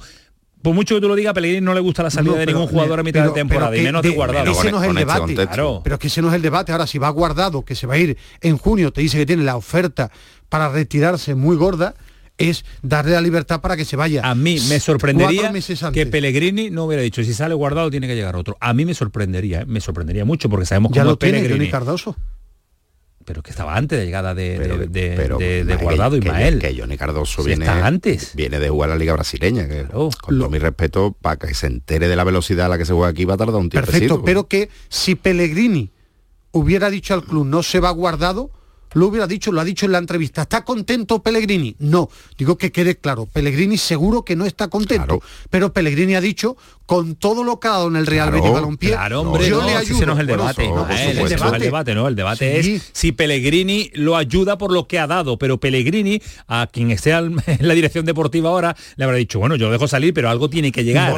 alguien tiene que llegar. O, el club también le dice, oye, si tú me dices que no, le decimos que no ha, guardado. eso no lo van a hacer ninguna de las Nadie, porque, lo que le ha dado guardado al Betis ninguno, ni el club ni, ni Pellegrini. Vamos a ver, no están contentos, pero que se la va a tener que comer Pellegrini, que, que, lleva bastantes marrones esta temporada y que el hombre, pues, bueno, pero hace milagro, pero hasta cierto punto. Pero por explicarle a la gente, decía Antonio, y Pellegrini pide un fichaje en la situación económica Pellegrini conociendo a Pellegrini te digo que, yo, que lo ha pedido. te digo a ti que, que, habrá pedido más refuerzos seguro. seguro uno no tres ahora Pellegrini con la poca capacidad económica que tiene el Betis a día de hoy y tampoco libera mucho a Guardado, pues- no quiere un invento porque ya prefiere ver a Altimira y a Johnny Cardoso conociendo la personalidad. Ahora, sí, sí, puede ser, puede si tú le dices a, a, Pellegrini, te ficho a tal centrocampista de nivel, lo quiere seguro, a otro descubrimiento, para eso tiene a dos chicos. Eh, detalle muy rápido, antes de saludar a nuestro siguiente protagonista, eh, ¿viene la Fiorentina por Rodri? Según, según ha adelantado mi querido compañero también Álvaro Borrego, que hoy está ¿eh? on fire, está on fire en el desmarque.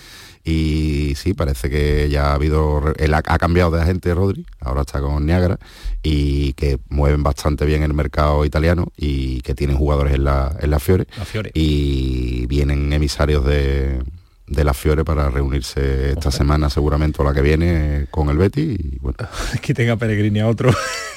tres, no, Ismael, cinco. es verdad que está contando. En esa, en esa posición es de las pocas que Pellegrini tiene jugadores. Y ahí tiene bastante. Y, ahí sí hay dinero. Es que si viene la Fiorentina claro, claro, claro, no va Rodríguez como la salida de guardado. Claro, pero regalado, no, ya. y, y otras circunstancias. Todo el dinero que el Betis recaude por Rodri es dinero limpio, porque es canterano ¿Qué te gusta, y ahí no hay amortización. ¿Qué te gusta? ¿Cómo ha entendido lo de la amortización al final? Que bien te lo explicó Alejandro Rodríguez, que lo está, está entendiendo y todo, la amortización. Mira que bien lo ha expresado. Y es dinero para ir al mercado. ¿Qué es la amortización, Ismael Medina?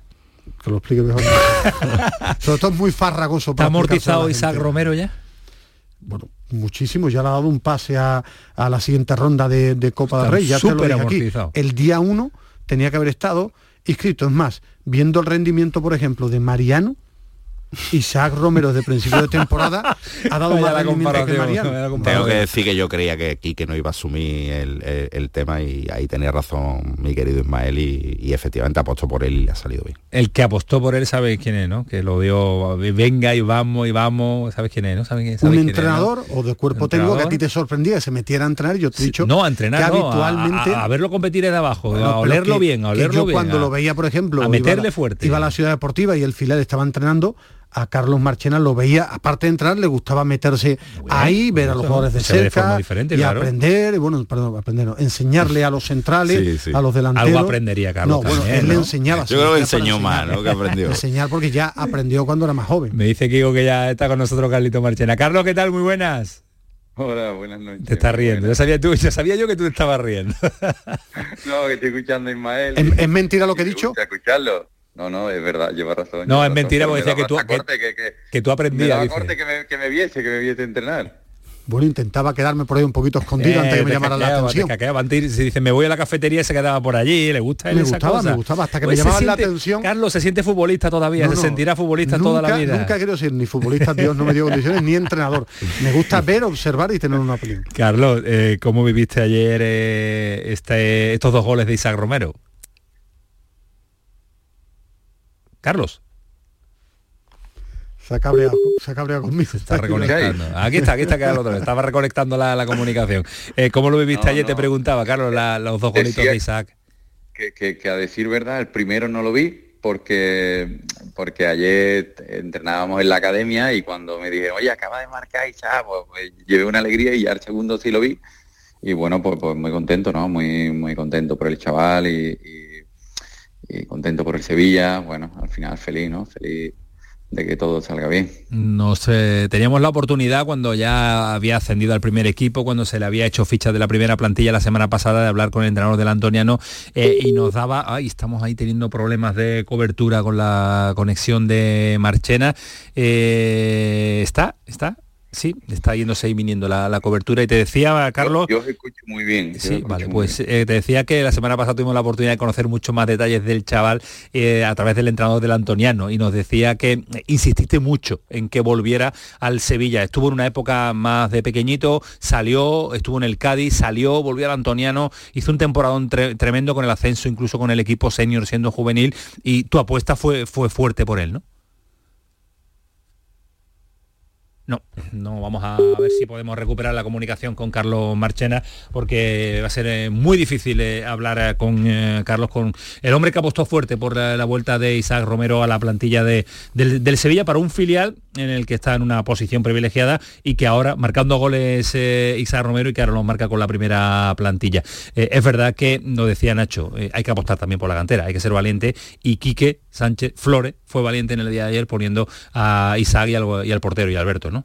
Sí, sí, porque además no es, que no tiene nada que ver una competición con la otra, vienen de, segunda red. Cuatro, son cuatro saltos. Es, ¿eh? mucho nivel. Es verdad que, luego el fútbol te tiene estos casos, que hay futbolistas que, no notan casi el cambio y a pesar de, que las circunstancias no son buenas lo deportivo para su equipo, pues ahí están. A mí la verdad es que me dio la sensación de que seguía jugando con los mismos de todos los fines de semana.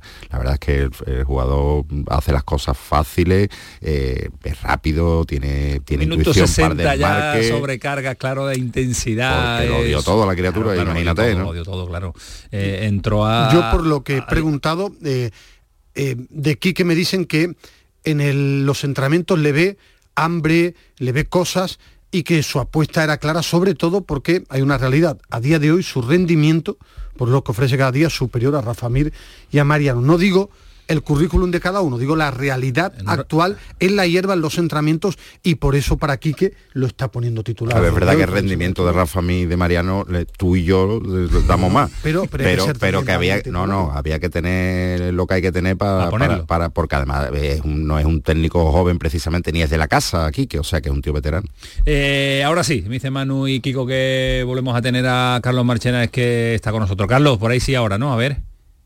Sí, ahí estamos. Pues ya está, pues recuperamos lo de toda la vida, la llamada telefónica de toda la vida y eso no hay, depende de wifi, depende de cobertura. Te decía que, fue muy llamativa su, vuelta y que insististe mucho, ¿no? Porque lo viste a, un nivel para, poder aportar en la cantera del Sevilla, ¿no? Eh, bueno, yo, no, lo vi, no lo vi en el sentido de que yo no me encargaba de, ver a los, ¿Pero te llamaron? jugadores. Y, y, me llama, como bien ha dicho, el entrenador del Antoniano, Rubio, y me dice, bueno, que, tiene varios jugadores, porque él me habla de varios jugadores, pero uno en especial eh, que, que, le gusta mucho, que, que cómo lo puedo ver. Y le digo, me voy un día contigo, entreno, lo veo en su hábitat y, y, me pone enfrente de él y me dice, venga, vente. Qué bueno, tío. Y, me pongo y le digo, pónmelo, pónmelo enfrente. Y bueno, eh, lo veo y tal, y digo, hace dos arrancadas, hace dos arrancadas y Mae estaba bien, pero tampoco para, ahí está. Y, y bueno, entreno lo veo y digo, a mí me gusta, digo, yo voy a dar el feedback, pero a mí me ha gustado mucho. Entonces vengo, digo, oye, eh, yo he ido a ver este chico y tal, y no convencía, eh, no, convencía, y bueno, pues, pues, pues, digo, Rubio, voy a verlo jugar, lo voy a ver jugar, me gusta, y vuelvo otra vez, digo, oye, la categoría tal, no, no, no terminaban de verlo, lo habían seguido, lo conocían, pero no terminaban de verlo.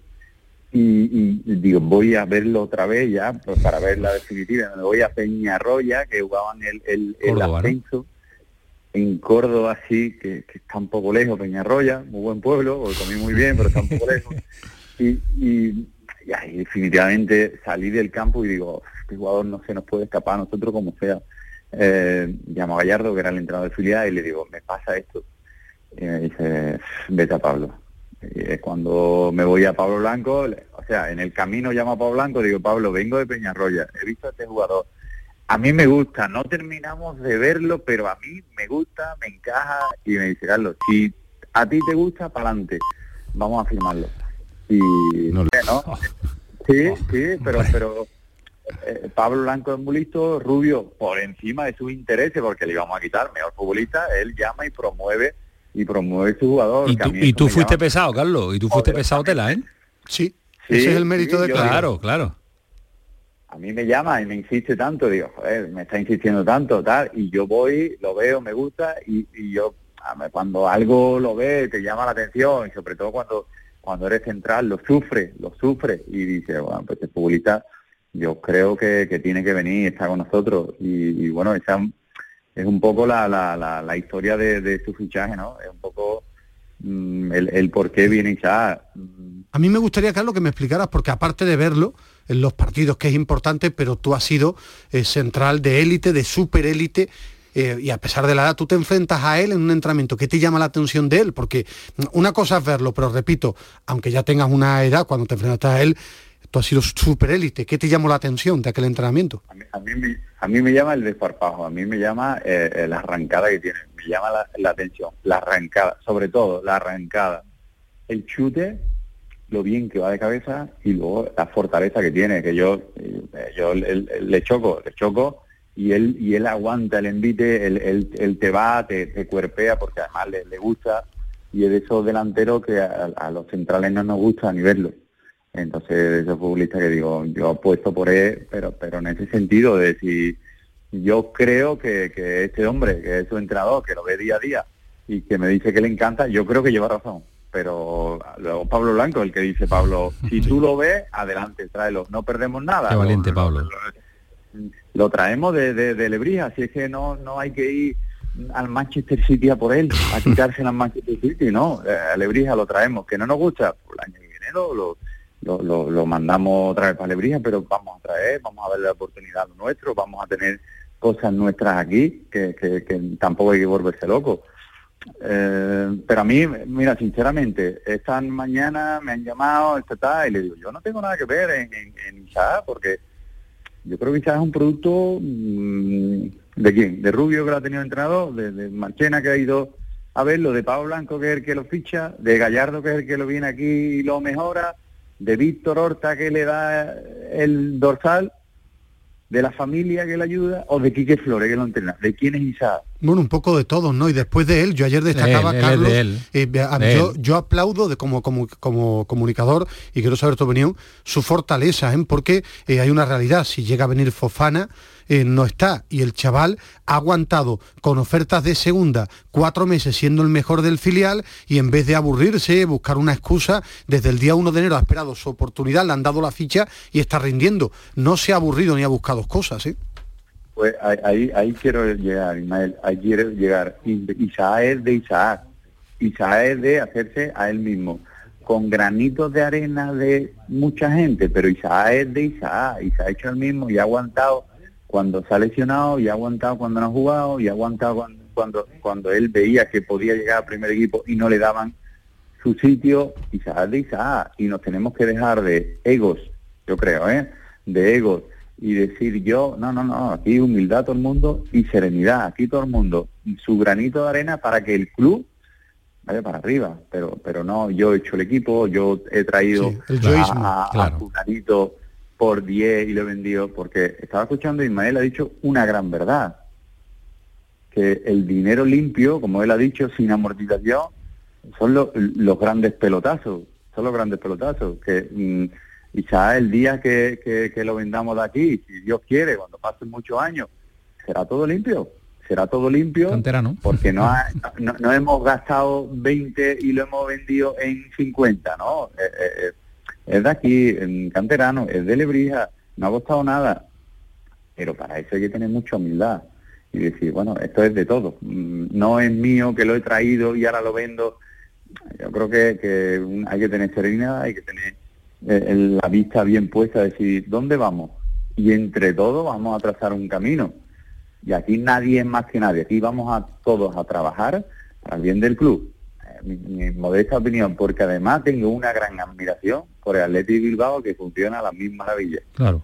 Y, yo también por la Real, yo metería también a la Real. La Real pone a los chavales. Mira, hace, os, voy a contar, os voy a contar, hace unos tres meses me vino un esta gente que le llamamos friki, pero son gente con mucha información, son gente con mucha información y, y, y aplaudo, ¿eh? Y me dice, te voy a dar un dato que tú no conoces y le digo, a ver, y me dice, tú en juveniles fuiste campeón de España con la selección andaluza, fíjate si ha llovido, Ismael, con la selección andaluza, eh, creo que me dijo en el 97, y le digo, correcto. Y dice, ¿y con quién jugaste la final? Y le digo, con el País Vasco jugamos la final y ganamos la final, el País Vasco. Que hicimos un campeonato que, que, o sea, no nos metieron ni un gol en todo el campeonato y, y el País Vasco nos metió dos en la final. Y me dice, pero no, no vengo a decirte que fuiste campeón de España. ¿Sabes qué vengo a decirte? Digo, dime, mm, ya te diré el nombre cuando te vea quién es el señor. Y me dice, ¿cuántos jugadores de esa selección del País Vasco jugaron en primera? Y le digo, no tengo ni idea. Me dice, 10. Y dice, ¿y de la tuya? Y le digo, mm, Paco Gallardo y Fernando, que es hoy en día el, el ayudante de Pellegrini. Sí de enganche jugaban en el Málaga. El Málaga. Un media punta. Dice, correcto, Paco Gallardo, Fernando y tú. Y dice, y de ese equipo 10 jugaron en primera división. Perdieron. Digo, pues ya me lo está diciendo todo. La apuesta por la cantera. La, apuesta, por, la cantera. La apuesta por la cantera, la apuesta por lo nuestro, lo que criamos, lo que tenemos. pero hay que tener una filosofía muy clara y, eso y, tenerlo todo el mundo dejando de, de ego, dejando y ser humilde lo que pasa muchas veces, Carlos, y esto es... nadie, Y esto es, un tópico, Carlos, ¿verdad? Dice, solo se acuerdan de la cantera cuando se necesita, cuando no hay dinero o cuando hay que sacar a un equipo del apuro. Y es que es verdad, es un topicazo que lo repetimos mucho, pero es que es la realidad también del fútbol. Pero a mí, sobre todo, esta historia con, esta historia con Carlos, perdona, era también interesante por situar a la gente y por otra cuestión que aparte de ver fútbol, que es muy importante, hay algo que se puede aprovechar de los exfutbolistas que trabajan en cantera, que es testarlo jugando con ellos mientras tengan una buena edad, porque tú lo puedes ver que es importante, pero a la hora de medirlo, de apretarle, de ver si tiene carácter para aguantar las entradas duras, digo como detalles, ¿no? Eso también es muy importante, a mí me pareció algo muy llamativo de aquella historia de Carlos Marchenas con Isaac. Por eso queríamos llevarla hoy a, la antena, queríamos traerlo al pelotazo y nadie mejor como Carlos Marchena para, para contarla. Él, no va con su amigo Paco Gallardo al, tema este que, ¿A la, federación? ¿no? ¿Cómo, el tema? El tema, como el coordinador de, la, de la cantera de la, selección. No, no, él va con su camino y... No, lo que no era, era, curiosidad, no lo sabía. Federación Española. Lo ha hecho bien, en eso lo, con Paco Gallardo lo, un puesto que a él le, tiene que gustar y seguro que a ver si lo yo creo que ya no nos van a dejar hablar con Paquito. Ya una vez que esté metido en la federación ya es muy muy difícil. Eh, el otro día venía a casa mi mayor enamoradísimo porque había tenido una charla con, con, este señor que estamos hablando, con Carlos Marchena, que ahora va por los institutos también dando y compartiendo su conocimiento. Y venía, vamos, venía con la boca abierta. Papá, he estado con Carlos Marchena. Y digo, ¿sabe quién es Carlos Marchena? Me dice, sí, ya he visto quién es. Vaya fenómeno. y pues eso es trabajo, trabajo, trabajo y cantera.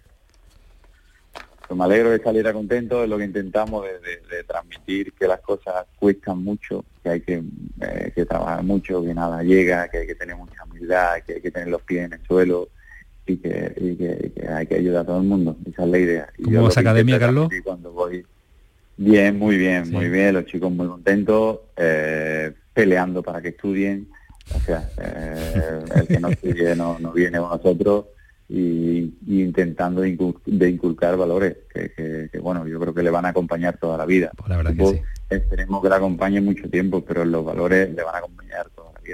Carlos, que estudiaba también por la tarde en nocturno. Yo estaba en la radio y cuando ya entraba con el primer equipo. explícale, a lo que nos escuchan que es nocturno. Y me dirá que tú hablas del nocturno. No, digo, porque él hablaba, que por la mañana hablaba de, este- estudiar. él hablaba de estudiar cuando ya llegó, porque él llega muy joven al primer equipo del Sevilla y va al instituto nocturno porque yo, por ejemplo, iba de, mañana cuando estudiaba y Carlos Marchena, que era muy joven, iba por la tarde. Recuerdo para hacerle algún reportaje de radio, tenía que esperar que terminara sus clases por la noche. Efectivamente, que hay que estudiar, sea lo que sea y la categoría en la que juega uno y que se quiere estudiar. Pues sí, porque tuve la suerte de en juveniles subir al primer equipo, me cogió en el instituto, me cortó ese año, me cortó ese año y al siguiente digo, pues ya que entreno por la mañana, pues voy por la tarde al instituto.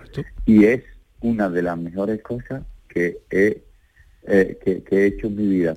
Y luego he estudiado turismo y luego he nutrición, porque os digo una cosa que ahora está muy de moda, que es la salud mental. A mí me ha ayudado y me ha liberado mucho el tema de yo terminar de entrenar, irme a la universidad y ser un chico con 18, con 19, con 20 años y hacer lo que hacen los chicos con 20 años. Estudiar, problemas de apunte, problemas de tal.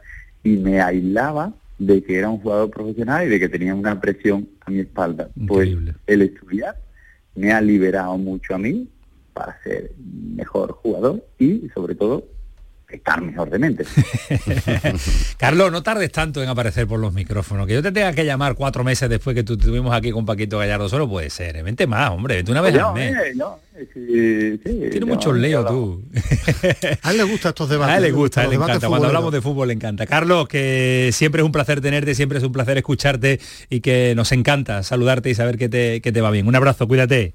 Muy bien, un placer estar con ustedes. Fuerte abrazo. Hasta luego, adiós. Eh, me cuenta Bernardo que anda ya por ahí que lo que va a ingresar o lo que le va a costar al, Sevilla, eh, Isaac Romero, 10.000 euros que de una, de una cláusula que puso el Antoniano cuando le vendió, se subía el primer equipo. 10.000 euros le va a costar Isaac Romero al Antoniano. Para el Antoniano es un dinero extraordinario y para el Sevilla se lo gasta en, como decía, como decía ahora Carlos, ¿no? En irte a City, a ver allí a City, a, tu, ciudad preferida, a ver, a ver allí, a ver allí a un, a un inglés que tiene de, cadete que, quiere venir aquí, ¿eh? Ay, las cosas del fútbol, ¿qué te gusta? ¿Qué te gusta? ¿Sabe quién eh, tenemos también al otro lado del teléfono? Sorpréndeme. A otro canterano. Lógico, ¿no? Todos son canteranos, ¿no? Canterano que se ha buscado la vida y que termina y que está en el Almería, que el otro día... Del español. Del español, correcto. Hijo de futbolista, que de los más veteranos como Nacho Delgado y un servidor recordamos a su papá, a Luis, como yo creo que ya trabajamos nosotros cuando... Cuando jugaba en el español. Sí, sí, que mirarla, yo empecé en el 90, voy a mirar... Se lo preguntamos, se lo preguntamos. Y llegó a la cantera del Real Betis Balompié, cantera del español y y ha hecho su carrera. Yo lo he dicho al principio, entonamos el mea culpa de este Almería al que mm, nos ha ido desanimando poco a poco y lo hemos distanciado un poco. Me regañaba Joaquín Américo siempre, pero lleva toda la razón. Así que muy bien, muy bien, el Almería y él. ¿eh? El Almería y él. la gran ¿eh? sorpresa de Garitano como pivote y, van, al, van, al, Bernabéu. Van a dar sorpresa allí, ¿eh? Van a dar sorpresa, ¿eh? Edgar, ¿qué tal? Muy buenas. Hola, buenas noches. ¿Qué tal? ¿Cómo estás? Bien, bien, bien. ¿Eh? Un poco dolidos por no haber ganado el otro día, que creo que hicimos, como decís, un partido casi perfecto. Faltó que entrara el balón dentro, pero pero bien, bien, con ganas del partido del domingo. Los más veteranos de, esta mesa estaban recordando la, figura también paterna de, tu padre cuando, cuando le daba pataditas a esta cosa del balón, ¿eh? Sí, mi padre también hizo carrera en esto, eh, y bueno, ya, ya lo conocéis y, y nada, como digo, siempre me ha ayudado mucho también. al final él ha vivido lo que yo he vivido eh, eh, muchas veces antes, así que, también aprovecho sus consejos. Totalmente, claro. Que, mejor que el consejo paterno y sobre todo eh, había, siendo también profesional del, del fútbol. Edgar, en temporada que yo no sé cómo calificarla, la verdad, la de la Almería. Me dice, el Almería, ¿qué, ¿cómo calificaría la temporada? Y me cuesta ponerle una definición, porque era súper eh, interesante al principio con la incorporación tuya, con los fichajes, el proyecto en primera, después de haber mantenido la categoría con, con Rubio la temporada pasada. Y a primera de cambio se nos, se nos cayó a todos eh, eh, el proyecto de la Almería. ¿Cómo, ¿Cómo se vive desde dentro esta situación?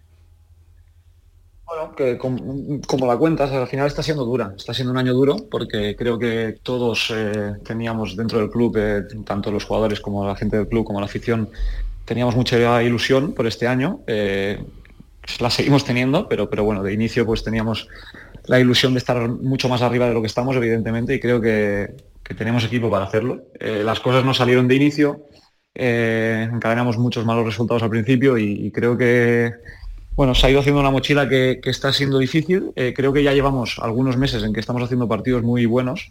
Eh, pero que, el juego que estamos haciendo no, no se corresponde con los resultados. Evidentemente hemos hecho cosas mal y lo he dicho otras veces, somos los primeros responsables y, los que tenemos que sacarlo. Eh, pero creo que sí que en los últimos meses le hemos dado un poco la vuelta a la situación en cuanto a juego, en cuanto a a competir los partidos. Creo que, hemos jugado en campo del Atleti, hemos jugado contra el Barça, en campo del Barça, hemos jugado contra el Betis y, en todos los partidos hemos eh, jugado de tú a tú contra estos equipos. Y se nos está resistiendo un poco esa primera victoria y bueno, está siendo duro, eh, pero, pero de la misma forma nosotros seguimos trabajando al máximo para que llegue. Eh, no, no, nos, no nos duele decirlo, reconocer que, como digo, que no hemos estado bien en muchos momentos, pero que, que aún queda mucha liga. Evidentemente es una situación difícil, pero no está perdida y, nosotros confiamos en que podemos sacarla aún. De verdad, eh, uno puede sentir en el día a día en esta recuperación futbolística que todavía es posible el milagro. Hay que hacer una segunda vuelta de, mm, vamos, de, Liga de Campeones, de pelea por el título. Sí, está claro que no es fácil. Evidentemente mentiría si dijera que, va a ser muy fácil hacerlo, pero eh, yo al final veo los entrenos, veo la gente cómo compite el otro día. Eh, nadie ha tirado la toalla. Creo que que todos estamos dando todo lo que tenemos y, yo creo sinceramente que, la victoria está cerca y que cuando, cuando haya una victoria pues también necesitamos ese apoyo un poco moral también, que, al final cuando llevas tanto tiempo sin ganar y, la situación en la que estás pues, pues cuesta más, evidentemente. Y, bueno, yo pienso que, evidentemente no es fácil, que no hay que mirar mucho más allá del siguiente partido porque eh, no sirve de nada. Creo que cada partido para nosotros ya es una final y hay que tratarlo así. Y, como digo, sé que es difícil, sabemos que es difícil, pero dentro del vestuario eh, y en el club la confianza sigue, sigue estando intacta. Eh, Edgar, soy Nacho Delgado. una, una, pregunta que me, que me inquieta. ¿Tenéis la misma confianza que parece tener la afición en Luis Suárez como, como revulsivo y como una pieza sobre la que asentar e-, esas opciones de, recuperar el, camino? Sí, está claro que, bueno, bueno, buenas noches primero, está claro que, Lucho pues es un jugador muy importante para nosotros, creo que, bueno, de sobra ya eh, le conocéis y le conoce todo el mundo, es un jugador que, aporta mucho, no solo futbolísticamente, sino también en cuanto a entrega dentro del campo, en cuanto a transmitir esa, esa, implicación, esa intensidad con el resto de compañeros y, no hemos tenido suerte tampoco con las lesiones, ha estado Lucho mucho tiempo fuera, ha estado Marco que también fue un fichaje, eh, también ha estado eh, tiempo lesionado, yo estuve un mes y pico fuera. Eh, Coné, eh, un delantero que, hemos fichado a principio de año, también se va a perder toda la temporada. No hemos tenido tampoco, tampoco suerte, pero, pero bueno, como he dicho antes, no, no hay que pensar en, excusas o en, en, cosas así, sino al final, como digo, hemos sido los responsables nosotros y depende de nosotros sacarlo también. Evidentemente Lucho va a ser muy importante como el resto de jugadores, pero, pero está claro que es una alegría poder volver a contar con él. Tú apuntabas que es lógico, Edgar, eh, el objetivo de, pelear por la permanencia, pero no es quizás mejor pensar solo en el partido a partido, pero en el hecho de intentar cada día que el equipo no se vaya aburriendo con la clasificación y competir a buen nivel. Tú hablabas, a mí en casa me gustó el Almería el día del, del Betis y muchísimo el día del Girona, ir buscando a ver qué hacéis cada partido, más que poneros un, un objetivo a largo plazo. Sí, está claro, está claro. Es lo que es lo que un poco lo que he comentado antes. Al final estás luchando por un objetivo que, evidentemente es la permanencia, pero no hay que mirar mucho más allá. Cada partido es una final y, no sirve de nada pensar en qué va a pasar eh, en mayo si, si nos olvidamos de ahora, de, competir cada partido. Yo creo que al final es dar la cara siempre, tener claro a, lo que vamos a jugar, cuál es nuestro plan de partido. Creo que el otro día lo hicimos, teníamos muy claro cómo defender, cómo, cómo contrarrestar su juego, que al final es eh, ofensivamente el Girona es un equipo muy potente. Y también teníamos claro que somos un equipo que, le gusta tener el balón también y que creo que tiene jugadores para tenerlo. Y creo que, en muchas fases del partido les quitamos el balón al Girona y, conseguimos generar muchas ocasiones. creo que un poco es eso, tener claro el plan de partido siempre, intentar eh, reproducirlo de la mejor forma posible y, y confiar en que eso nos va a llevar a los tres puntos. No, tres hay puntos. mucho más que pensar allá. tres puntos que, bueno, el Bernabéu próximo fin de semana puede ser, ¿eh?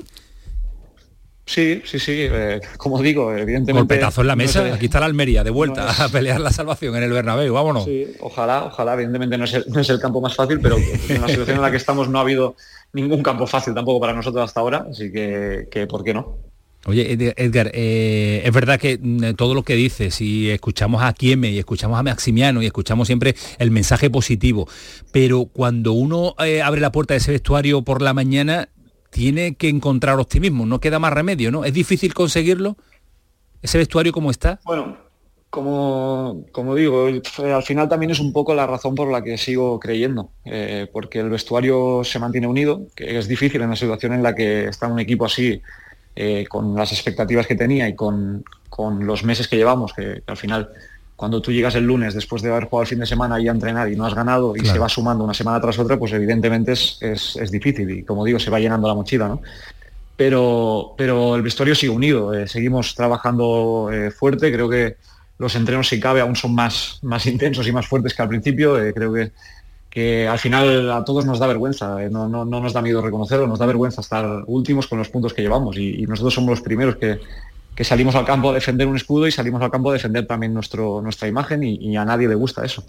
Y como digo, el vestuario está unido, está con ganas, está, está trabajando mucho y creo que se está viendo en los partidos que no, no salimos a, tirar el partido, ni salimos desconectados, ni, ni nos, hemos, ni, ni nos hemos rendido, ¿no? Creo que, seguimos compitiendo y, eso es porque el trabajo del día a día sigue estando ahí. En los últimos partidos has subido tu nivel bastante, pero ¿le has encontrado alguna explicación de por qué no arrancaste en el aspecto personal como se esperaba? ¿Tu rendimiento no fue el esperado? ¿Le has dado muchas vueltas y has encontrado la razón? Bueno, creo que, son cambios también. Eh, al final eh, yo llevaba unos años muy buenos y muy bonitos en el Betis. Eh, tenía muchas ganas y mucha ilusión y, la sigo y, la sigo teniendo, pero, pero bueno, el inicio no fue el que yo quería, evidentemente. Eh, Creo que, hubo partidos en los que igual el, partido era bueno, pero, pero había un error concreto que, empañaba un poco todo, ¿no? Y eso también me dolía a mí. Y, al final es, bueno, eh, yo creo que en momentos buenos no crecerse y en momentos malos no desanimarse tampoco y hundirse, ¿no? Es mantener siempre la estabilidad. Eh, yo creo que, bueno, confío mucho en, mi trabajo, en, en, el trabajar cada día. Yo al final creo que soy un jugador que, que ha llegado aquí por trabajo, no por otra cosa, y, eso es lo que creo, y, lo sigo creyendo así. Eh, yo voy a entrenar cada día intentando mejorar, sé que, claro. que tengo muchas cosas por mejorar y que, y, que, un futbolista no se hace de un día para otro y que, que, bueno, siempre se puede seguir mejorando, ¿no? En eso estoy. Eh, creo que, sí que el inicio evidentemente no fue, no fue el mejor, eh, ni mío ni, ni del equipo, pero como digo, creo que en los últimos meses pues hemos dado un poco la vuelta a la situación y, estamos en, mucho mejor nivel, tanto individualmente como colectivamente. Totalmente. Edgar, viéndote el otro día eh, de medio centro, eh, disfrutar y haciéndonos disfrutar de medio centro al Bernabéu. Eh, bueno, a mí es una posición evidentemente que, me gusta, no, sé qué va a decidir el, el míster, no, aún, aún es pronto para saberlo, pero, pero bueno, creo que tengo la opción de jugar en las dos posiciones y, y que estoy como en, tanto en una como en otra. ¿no? Eh, al final creo que, que, ha habido partidos buenos en, las dos posiciones y evidentemente el, último de pivote pues creo que fue muy bueno tanto individualmente como colectivamente y que, evidentemente pues si toca de pivote en el Bernabéu pues estoy preparado. ¿Qué, es peor, Carlos, lo último ya, qué es peor? ¿Está pendiente de Bellingham o de Vinicius y de Rodrigo? o de los dos juntos, que, que es aún peor. te van a caer todos por ahí, ahí te va a caer todo en el medio campo. ¿eh? Sí, bueno, al final es, un equipo que juegue quien juegue, son muy buenos, evidentemente, y son uno de los mejores equipos del mundo. Ya, ya me he enfrentado otras veces con ellos eh, y es un partido en el que no te puedes despistar ni un segundo porque cada error te penaliza. Muchas veces se vio en el partido que jugamos aquí en casa, que, creo que hicimos un muy buen partido y, muchas, nos, avanzamos en el marcador, tuvimos muchas fases de quitarles el balón, pero es un equipo que también está cómodo en esa situación y que ellos están tranquilos y en un momento te, matan y te meten de dos jugadas aisladas, eh, te meten dos goles y, te vas para casa, ¿no? Entonces, creo que es un partido de mucha atención, de mucha concentración, de como he dicho antes, tener claro cómo contrarrestarles y llevarlo a cabo. Lo que no está claro es que no sabemos mañana si es mejor que pierda, que ganen, lo único bueno que haya prórroga, ¿no? O no, que haya muchos minutos, ¿no? ¿No, Edgar? Sí, que, sea el partido más largo que posible, bueno, Edgar que muchas gracias por atendernos, que sé que la plantilla de la Almería está gozando de un día de, descanso, que se lo merecen eh, también para resetear y volver con toda la fuerza del mundo. Y aquí está atendiéndonos a esta hora un futbolista profesional, 11 y 23, que esto es directo, que no está grabado a las 8 y media, y que también eh, los jugadores de la Almería, gracias a Rufete, que es un auténtico fenómeno. Un fenómeno. Bueno, un magnífico profesional. Rufete nos tiene aquí a Edgar también, y Edgar también, que ha puesto de su parte para estar este ratito con, con nosotros de radio. Gracias, Edgar, que tengáis toda la suerte del mundo y que nada nos alegraría más que una victoria en el Bernabéu y que empecéis a recuperar y que veamos que este Almería lo tenemos vivo, que llegamos con opción a las últimas 10 jornadas por lo menos. Venga, hay que seguir, nos tenéis que, dar esa alegría porque vaya el fútbol andaluz, ¿eh? entre el Sevilla, el Granada, el Cádiz y el Almería, vaya añito nos estáis dando. Sí, sí, sí, está claro que, la situación no está siendo la mejor para los andaluces. Eh, pero bueno, espero que, como digo, pensando en cada partido, pero que en mayo podamos volver, a hablar y que la situación haya cambiado completamente. Lo firmamos, Edgar. Cuídate mucho, gracias. Muchas gracias. Hasta luego, adiós. 11 y 25 habíamos... Ya tenemos a seis equipos en el bombo de... ¿Ya lo tiene? ¿Ya han terminado cuartos de final. Acaba de terminar el último partido, es el del Girona. el del Girona, ¿no? Sí, es que estaba viendo. Yo también estaba viendo arriba, yo, ¿qué ha pasado? No, la, repetición, la repetición, acaban de terminar los tres partidos del día de hoy. Valencia 1, Celta 3, clasificado el Celta de Vigo. Osasuna 0, Real Sociedad 2, clasificado Real Sociedad. Girona 3, Rayo Vallecano 1, clasificado el Girona. Se une al Sevilla Fútbol Club, al Atlético de Bilbao y al Mallorca y estaba muy pendiente eh, que te ha gustado ver jugar al Girona. ¿eh? Son partidos abiertos de portería a portería. también el Rayo muy bien, pero la Almería fue mucho, muy superior, ¿eh? mucho mejor que el, Girona. Pero tuvo mérito, tuvo mérito. Pero en la Copa, en la Liga, por eso fue tan buen partido, pero he estado viéndolo, da gusto ver jugar un equipo tan alegre, Yo lo veo tan bonito. Todos los que puedo los veo del Girona. Da, gusto ver Aunque en esta jornada última yo me quedo con el partido más atractivo, el de la Almería. ¿eh?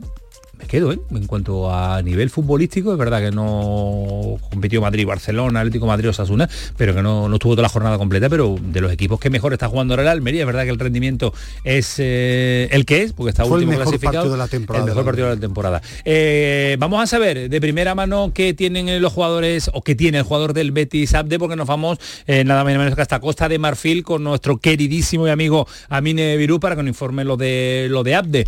11 y 26 de la noche. Amine, ¿qué tal? Muy buenas.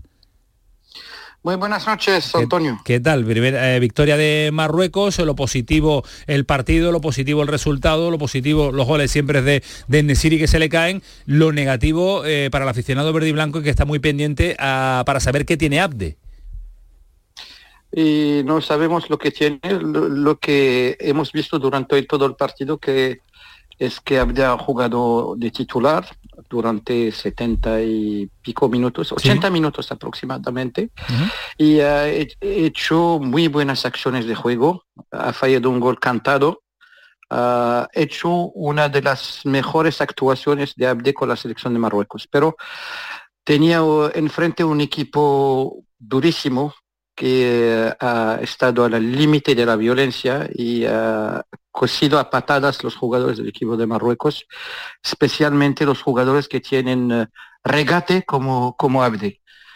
Vamos a esperar un poco para saber el alcance de la lesión. Sé que ha salido de su propio pie porque estaba en el campo. Supongo que es un fuerte golpe y espero que estará listo para jugar el segundo partido ah, contra la República Democrática del Congo el, domingo. La otra buena noticia para la afición eh, andaluz, eh, se viene en particular, es que Nesiri ha, marcado el tercer gol de Marruecos. Eh, antes había fallado dos clarísimas ocasiones, pero lo más importante es que entra en la historia del fútbol de Marruecos en la historia del fútbol marroquí porque es el primer jugador a haber marcado Ah, en cuatro ediciones de la Copa de África, en 2017, 19, 22 y ahora en Costa de Marfil.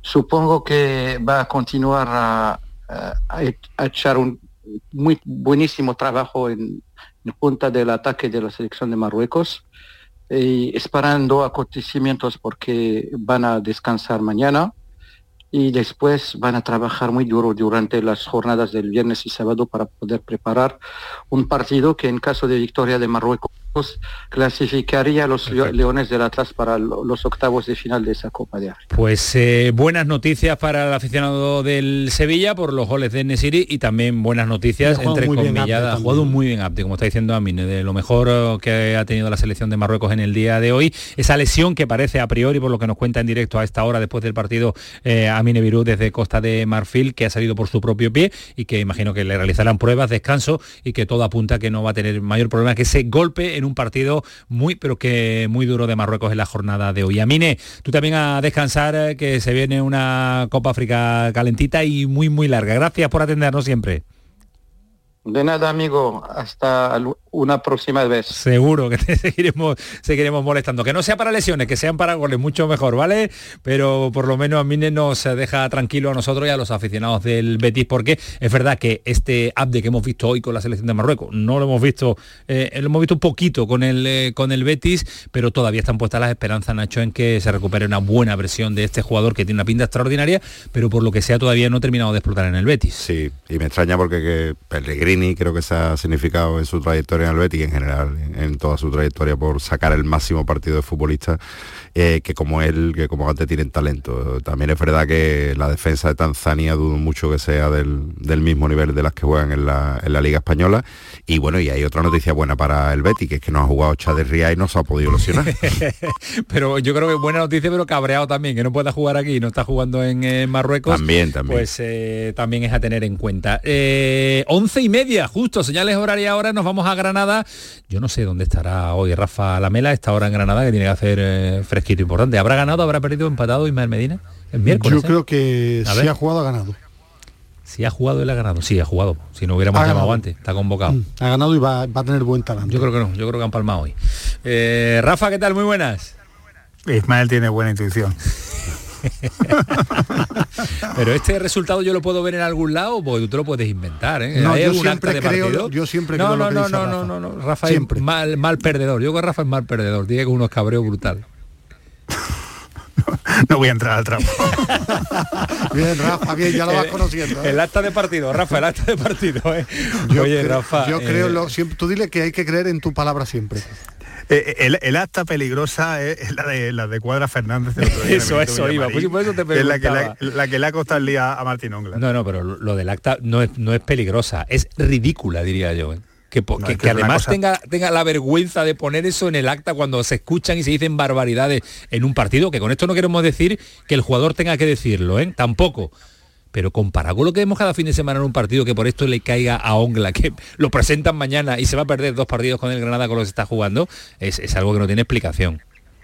No, yo creo que ha sido una cabeza, un cabeza de turco ¿no? en esta historia. ¿no? Yo creo que se está hablando demasiado ya de las protestas arbitrales y hemos visto a, famosos entrenadores de equipos de los llamados importantes o jugadores haciendo auténticas barbaridades en el terreno de juego y fuera del terreno de juego, porque luego los programas de televisión emiten eh, las cosas que, que no percibimos durante las retransmisiones y todo el mundo sale indultado, todo el mundo sale exonerado aquí de las historias y de repente este, que yo no digo que, no lo dijera en alto, tal, pero, pero seguir pitando así, seguir pitando así, bueno, no sé lo que eh, eh, eh, cuánto elevó la voz de Martín Ongla. Desde luego no parece muy insultante en sus palabras, no parece una falta de respeto, unas desconsideraciones muy graves, como para que le caigan dos partidos, ¿no? Es una auténtica barbaridad.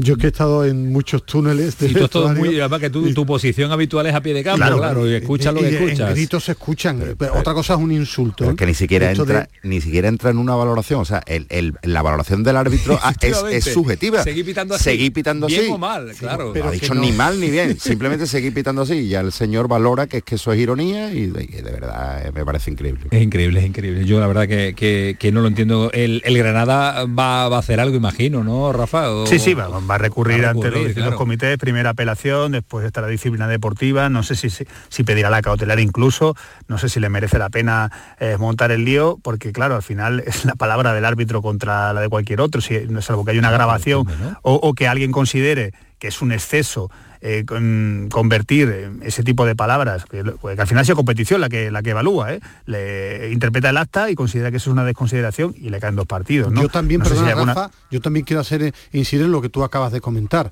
El árbitro, pero también el comité. Claro, claro, claro, es el comité que sanciona. dos partidos, Dos partidos, ¿eh? Sí, sí, sí. Es una, a mí me parece una auténtica barbaridad porque es que no, sé, e, ese, ese, comportamiento, esa expulsión, le, mostró roja, no, sé, no entiendo. A ver, tendría que ser alguien experto en el, en, el tema en, reglamentario el que estableciera si, si esto mm, se ajusta a, lo que ocurrió ahí. Desde luego, hasta que fuman en pipa. ¿eh? ¿no? no llega ni a, ni, a desconsideración arbitral. Es que, no llega. Es que, el comité de comercio dice que es por menosprecio y desconsideración. y claro, yo, yo me he puesto a mirar Claro, yo me he a mirar, digo, voy a ver el acta, lo que puso el árbitro, porque este le diría cualquier burrada. Y cuando he visto el acta, y yo, pero si esto pasa totalmente desapercibido, este tipo de palabras. O sea, es que eso en un, en un partido tú le dices a un árbitro, seguir pitando así, te sacan amarilla. Bueno, porque eso lo dicen seguro. Anda, anda sigue, pitando así. si tú sigues pitando así, tú sigues, equivocando. Y, no pasa nada también. No pasa nada. Ni amarilla. Ni amarilla. Es que eh, insultos leve a un árbitro de uno a tres partidos de sanción. Insultos, ¿eh? Aquí no ha habido insultos. Desconsideración no puede ser un insulto. no, pero que me refiero. Que Desconsideración es de 2 a 4, Ismael. que la, la, vara de medir es lo que llama la atención. ¿Qué vara de medir con esta expresión? Un insulto es, es grave. Es, en esto no llega ni al insulto. Yo estoy con Ismael. Eh, yo creo que aquí sería, debería de ser el comité de competición el que ponga un poco de cordura a un acta delirante. Totalmente, totalmente. Eh, Rafa, eh, lo de Pellistri, bien tirado, Pellistri, dice Pellistri, ¿no? Ismael sí, sí que no me si lo ficha es muy buen jugador. A mí me ha sorprendido que saliera, me parece un buen extremo. ¿Hay algo Desequilibrio, avanzadito? Ilusionanos, Rafa. Pues mira, solo puedo decir que por lo que yo sé está más frío de lo que estoy leyendo y viendo por ahí. La verdad, es una operación compleja porque, porque económicamente las condiciones de Pellistri son a, la altura del Manchester United, ¿no? aunque, aunque sea un jugador con poco protagonismo, ¿no? es un internacional por Uruguay, ¿no? Que conocemos por su experiencia en el, en el Deportivo a la vez. ¿no? Yo ahora mismo no, no diría que, que, sea una operación inminente. Creo que ahí está la cosa. El Granada ahora mismo tiene dos plazas libres. Bueno, en realidad tiene una por la marcha de Petrovic, porque la segunda, que es la de Manafá, está anunciado que su llegada al Botafogo por parte del conjunto brasileño, pero el Granada no lo ha hecho oficial. Y, yo pregunto a Granada, digo, ¿pero eso está hecho? Y dice, no, no está hecho. Y digo, pero ¿y esto cómo lo permitís? ¿Cómo consentís que, un rival, eh, o sea, que un equipo ya anuncie este tipo de fichajes si vosotros no le habéis dado la carta de libertad de momento? Pues es una cosa rarísima, una, otra, otra más de, que, envuelva a Granada, ¿no? Pero eh, en este caso yo creo que al final se quedarán esas dos plazas libres, el Granada, por tanto, puede seguir fichando, pero lo de Pellistri no lo veo y no lo veo tan caliente como, como parece. La verdad es que leyendo la prensa portuguesa me ha sorprendido lo de lo del jugador que se ha marchado al, al Benfica que 6 millones de euros. Sí, ayer te acuerdas que me, te pregunté y me decía, ¿no? ¿no? ya pertenece al Benfica, pero sí, que y cedido, ¿eh? Y cedido, cedido, ¿eh? con opción de, compra, al final de temporada, 6 millones, de euros. ahí habría que mirar lo cómo, de carreras, lo de carreras, esa historia, pero yo pensaba era una cantidad incluso más alta, ¿eh? pero también el jugador la habrá, porque el Benfica eh, paga bien, ¿eh? ¿no? El Benfica, el jugador representante Benfica y Manchester ahí han hecho una envolvente, intuyo yo, al, al Granada y la información la maneja siempre Rafa Lamela y ya la, contó en, eh, en, ideal. Rafa, un abrazo, tómate algo. Y disfruta del triunfo, por para calentito, eh, calentito, algo calentito, eh, Rafa, y a la cama, eh. Un caldo y a dormir. exactamente, que después te tenemos con, la, con la gripe. Cuídate mucho. Un abrazo. Por ahí. Adiós. bueno, señores, mira quién está detrás del cristal. ¿Lo estáis viendo, Bernardo? Fu, mira la cara con la que te está mirando, Nacho. Está diciendo que te levante ya, que ese es Tiene cara haberse pone... comido, una tortilla francesa. Sí, y un quesito fresco. Sí, sí. y un yogur. Meteros con mi Bernardo que ya, que ya está aquí. Bueno, señores, ¿los dos para Alcalá? Sí. ¿Uno tras de otro? Sí. Sí, yo delante, porque Ismael... Ismael llega a las dos menos cuarto. Va a velocidad de... De, de, de, tortuga. de tortuga. Y más de noche. Bueno, Ismael, cuídate no, y mucho. de día también. ¿Mañana te veo, Ismael? Eh, si tú lo crees oportuno como director del programa, sí. Yo no, yo pido asuntos propios directamente a Eduardo Gil, yo no entro ahí, no, no entro a valorar. Ah, que tú mañana tienes asuntos propios. No, no, tú, tú, que te no, quedan asuntos nunca propios. ha tenido asuntos propios. Madre mía. nunca ha tenido asuntos. No, tiene, no tiene ni asunto. No tengo ni asunto, ni propio ni de nadie. No tengo ni asunto. Cuidaron mucho los dos. Eh, destino, Destino Alcalá se llama la película. Adiós, Así que, buenas noches. seguiremos nosotros en el pelotazo con Bernardo Ruiz. Paramos un instante y a la vuelta no se pierdan la historia que nos quiere contar. Historia muy de Córdoba, muy cordobesista. El pelotazo de Canal Sur Radio. Con un rasca de la 11 siempre rascas algo. ¿Algo? ¿Y para ti qué es algo? Pues por ejemplo unas risas, algunos buenos momentos y puede que muchos euros. Hasta un millón. Entonces dame un rasca. Con los rascas de la 11 puedes ganar momentazos y premios de hasta un millón de euros. Rascas de la 11. Rasca el momento. A todos los que jugáis a la 11, bien jugado. Juega responsablemente y solo si eres mayor de edad. Canal Sur Radio. Sol Renovables, tu empresa de energía solar. Más de 20 años de experiencia en diseño, instalación y mantenimiento de placas solares y energías alternativas. Enchúfate al sol. ¿A qué estás esperando? Contacte con Sol Renovables para presupuesto de tu vivienda o empresa. www.solrenovables.com o 955 35 53 49. El pelotazo de Canal Sur Radio. Y a esta hora es una visita y es un momento en el que no es habitual y no estamos acostumbrados porque Bernardo Ruiz suele visitarnos martes y jueves, los martes ya lo saben, cita Primera Federación, los jueves también con la previa de lo que está por venir y con nuestro partido de la jornada. Pero se cumple una fecha, una efeméride, se cumple un día histórico eh, vinculado, ya lo anunciamos en el día de ayer, con el Córdoba. Y además, hace unos años tremendo. Los que nos están escuchando, muy pocos vivieron esa jornada. Así que queremos recordarla y queremos rememorarla. Por eso tu presencia aquí una jornada de miércoles que tú a esta hora deberías estar descansando, viendo una película, cenando con su señora. Pero se merece tanto el Córdoba que te tenemos aquí eh, presente y en directo. Bernardo, ¿qué tal? Muy buenas. Muy buenas noches, Camaño. Tiene que ser muy importante para que tú vengas un miércoles. Una efeméride histórica. Histórica. Sin precedentes hasta entonces y sin un éxito posterior que rememore aquella tarde para el recuerdo. ¿Qué fecha es? 17 de enero de 1965. A ver, espérate que la voy a montar. 17 de enero de 1965. Yo soy muy malo para los números. Esto entre el 65 ya han pasado 35 años del 69 años. Se cumplen hoy. Y 23, 59. 69. ¿Tú? Sí. puede ser. Sí, sí, 69 años. está bien, suma bien. Suma 69 años. ¿Seguro? ¿Qué pasó ese día? El 17 de enero de 1965 el Córdoba venció en el Arcángel al Real Madrid por primera y única vez en su historia. Gracias a un gol de al Real Ramón Madrid. Tejada, efectivamente. Gol de Ramón Tejada. Efectivamente. El Córdoba de Ignacio Izaguirre, que cerró la liga como quinto clasificado, hubiera disputado la Copa de Ferias, actual eh, Liga Europa League, si hubiese feria de muestras en Córdoba Capital. No existía aquella efeméride y eh, desde entonces eh, el Córdoba no ha obtenido un resultado tan brillante en la primera división. Nunca más. Nunca más. Nunca más. Y no me diga que has localizado a don Ramón Tejada. Sí, el autor de aquel mítico gol de un Córdoba que aquel día formó con alineación de gala. A ver. Miguel Reina. Entonces era Miguelín. Hablamos con él hace, hace poco, hace unos días. Aquel día fue titular con 18 años. y heredó el legado de un portero mítico, Venegas, portero mítico del Córdoba. Y aquel día formó el Córdoba con Simonet, Mingorance, López, Martí, Ricardo Costa, García Prada, que debutó un medio centro de Posada, Juanín, para muchos el mejor jugador del Córdoba de todos los tiempos, Miralles, Cabrera y el protagonista de hoy en el pelotazo, don Ramón Tejada. Dice? Y a esta hora además, que lo tenemos aquí con nosotros, me pone los vellos de punta. Don Ramón Tejada, nos ponemos de pie para, para, desearle lo mejor y decirle buenas noches. Hola, buenas noches. Me alegro mucho de hablar con vosotros. ¿Qué tal? ¿Cómo está? Bueno, con muchos años encima, pero no me puedo quejar. Eh, por lo menos por, para unos 10 minutos, unos 10 minutillos estoy todavía. ¿eh? pues vamos calentando, que ahora vamos a salir al terreno de juego.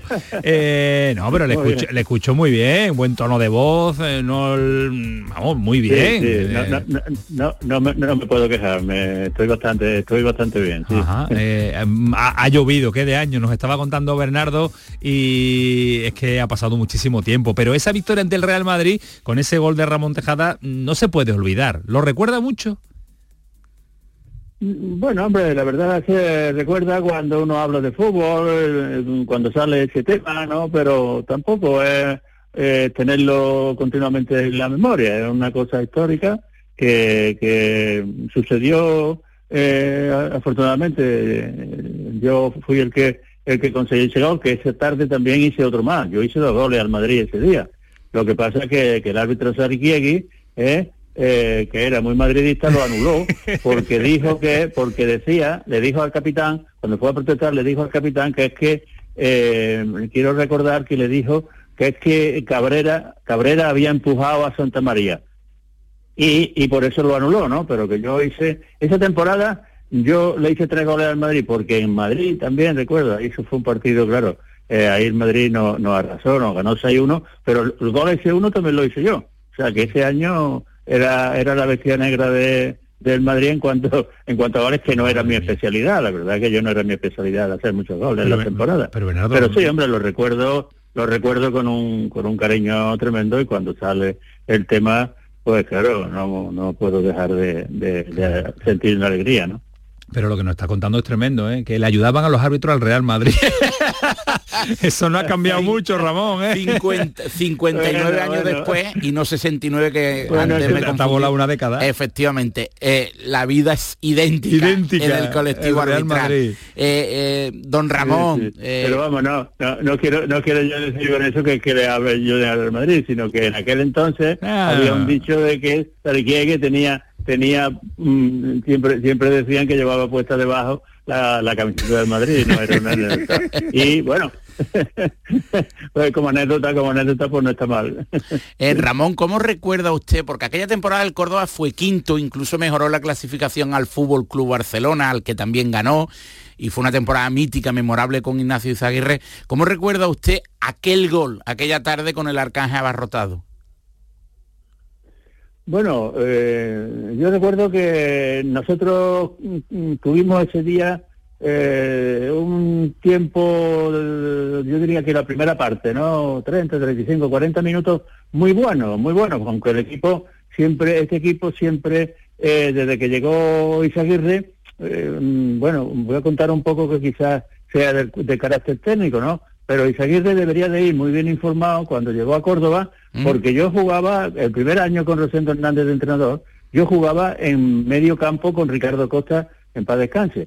Eh, pero claro, yo mi fuerte no era robar, no era, era, era eh, jugar, ¿no? Jugar bonito, de desplazamiento de balón, de, de, toque. Eh, y claro, entonces mm, yo en medio campo, mm, la verdad es que hacía poco trabajo en cuanto a recuperación de balón, ¿no? Y tal. Entonces, cuando vino Isaguirre, empezó a poner a Martí, el catalán, un era catalán, era, era un chico así también como como Ricardo, como Ricardo Costa, mm, que era, era un robador nato, era de los que perseguían, de los que daban patadas, en fin, en su momento, ¿no? y, y, en este caso, pues, a mí me puso de interior, y entonces éramos, los interiores éramos mm, Juanín, Juanín en la derecha y yo en la izquierda, que eh, de ahí es donde eh, partía el fútbol de ataque, ¿no? Y, y, y, y Simonet López y Martín Ricardo Costa, pues lo que hacían era defender ahí, bueno, a capa y espada y eran, y eran unos defensas mm, extraordinarios en cuanto al marcaje y en cuanto a ponérselo difícil a, los delanteros. Por eso yo creo que ahí estuvo el acierto de, de, la temporada y por eso ese año quedamos los quintos delante de Barcelona, eh, ganamos en, eh, ganamos partidos importantes porque ganamos al Betis, ganamos al Sevilla 4-2, al Betis 0-1, al Murcia creo que fue eh, también 0-1, pero ese, ese, cambio táctico que hizo ese le favoreció, le favoreció mucho al equipo porque prácticamente el año anterior, que fue cuando yo debuté en primera división con Rosendo Hernández, éramos casi la misma plantilla. Solamente con ese cambio técnico el equipo mejoró, mejoró muchísimo. Y además en el apartado personal usted firmó una temporada memorable, aquel partido fue sobresaliente, que la, la siguiente temporada firmó por el Real Madrid y ganó la Copa de Europa. ¿Qué me dice? Sí, exactamente, sí, el año, al año siguiente ya esos jugadores, pues prácticamente, menos Alfredo, que creo que era el que se había marchado, que se marchó eh, al, español, pues prácticamente casi todos mm, eran ya compañeros compañeros míos. Y en ese año, mm, temporada 65-66, fue cuando ganamos la sexta Copa de Europa. en aquel entonces, mm, hace tantos años ya, no, no se jugaba como ahora, es de liguilla. Antiguamente había eliminatoria, te iban eliminando, te iban eliminando, creo que eran cuatro y la final, y nos fuimos eliminando eh, y llegamos llegamos a la, a la final en, en Bruselas contra el Partizan y ganamos ganamos 2-1 con un gol de Serenita, Serena, el extremo derecha hizo el segundo gol y con eso fuimos campeones de la sexta Copa Europa. Después el Madrid estuvo muchos años sin sin ganar la Copa Europa hasta, que volvieron a ganarlo ya Utragueño, Utragueño, Michel y esta gente ya más jóvenes, ¿no? Eh, aquel Córdoba, sin duda alguna, no hay discusión, fue el mejor Córdoba de, la historia. Sí, es el mejor Córdoba de la historia. Con permiso del Córdoba de Marcel ¿Con Domingo. compite con, con, el Córdoba de Marcel Domingo, que en la temporada 66-67 fue semifinalista de Copa y no disputó de la, final porque un árbitro vasco adscrito a otro colegio, pues le virló la clasificación ante, la ante el Atletis de Bilbao, ¿no? Pero sí me gustaría saber, para usted, quién ha sido el, el mejor jugador del Córdoba de todos los tiempos porque hay cierta discusión y usted evidentemente pertenece a ese, a ese grupo de elegidos, pero sí que, sí que es cierto que, es una voz autorizada para, para, emitir su opinión. Hombre, eh, yo diría que la época en la que yo era aficionado, era niño, estaba jugando, a mí me encantaba Paz, un interior izquierda ceutí de Ceuta, que era, era un magnífico jugador y mi, en mi época y en mi época el mejor indudablemente era, era Cabrera. Ah, Cabrera. Cabrera era un jugador excepcional paraguayo eso era era un, un jugador de una técnica envidiable fue el único el único jugador que yo he visto que se lo puso difícil a Benítez el lateral derecho que tenía el Barcelona que era un magnífico lateral derecho con su vida y tal pues yo el único que lo que, que, que le, le vi eh, volver loco en cuanto al marcaje tenía que hacerle era, era Cabrera, Cabrera para mí. Después, hombre, Juanín era un jugador muy bueno también, lo que pasa que era, era también, lo mejor que tenía era que era muy constante, era muy trabajador, eh, no, no, no, se, no se daba ni un segundo de, de, retiro, ¿no? Y, y bueno, eh, eh, hay que tener que, en cuenta que Juanín ya estuvo, estuvo muchos años, llegó a ser el capitán de, de Córdoba y en aquella, en aquella temporada mm, pues yo creo que también uno de los jugadores muy importantes a destacar en el, en el, en el fútbol de, del Córdoba de aquella fecha. Sí. Don Ramón, eh, ¿cuánto hace que no va al fútbol? O, deme una alegría y, dígame qué va. Me, gustaría. Me gustaría que me hablaras de tú y de Ramón nada más. eso es ¿eh? imposible, eso es imposible. Uno de los mejores jugadores del Córdoba y con esa categoría y además ganándole al Real Madrid a mí ya me ha ganado todo respeto. Y diciendo que el mejor jugador de historia del Córdoba es de Ceuta como yo ya es que ya me pongo yo me estoy, estoy disfrutando esta noche como como no estoy disfrutando como no hacía mucho tiempo. Eh, va al fútbol o no mm, poco muy poco, muy poco. La verdad es que ahora sí la verdad es que ahora no estoy muy muy al tanto.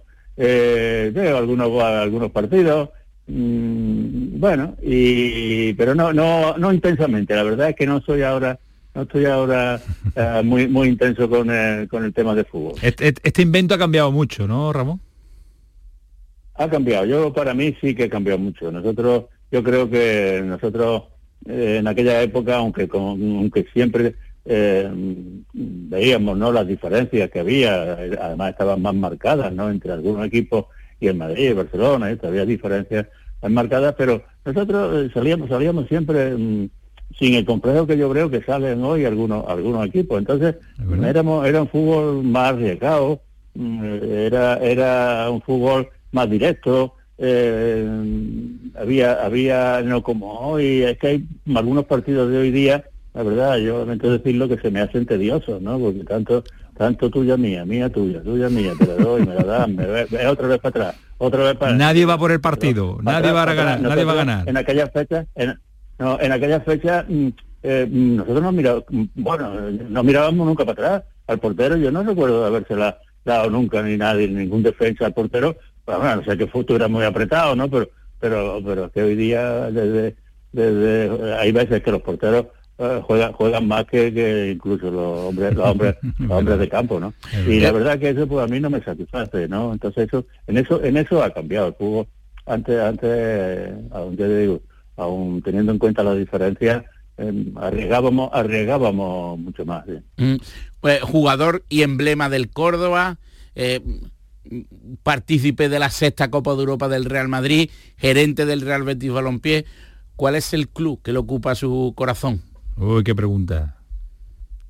Hombre, yo soy cordobés por encima de todo. ¿eh? Yo he jugado, he jugado cuando tenía 13 y 14 años he jugado en las puertas del Arcángel Antiguo, que, eso mm, eso dice de lo, de lo viejo que ya soy. Pero bueno, yo he jugado ahí eh, y, era de empedrado, era un empedrado, no era era una plazoleta delante de, del estadio antiguo, la puerta principal, y ahí jugamos y ahí formamos, incluso nosotros formamos un equipo que se llamaba el Santiago Club de Fútbol, de donde salimos eh, precisamente eh, Miguel Reina, hemos salido eh, salí yo, salió Fede, eh, salimos unos cuantos de, jugadores y ese, ese, eso, eh, ese equipo lo, lo hicimos nosotros. Entonces eso, eso a mí no se me puede olvidar y haber nacido, haber nacido en, en, Córdoba menos todavía. Yo viví en el cuartel de la Policía Armada cuando lo hicieron.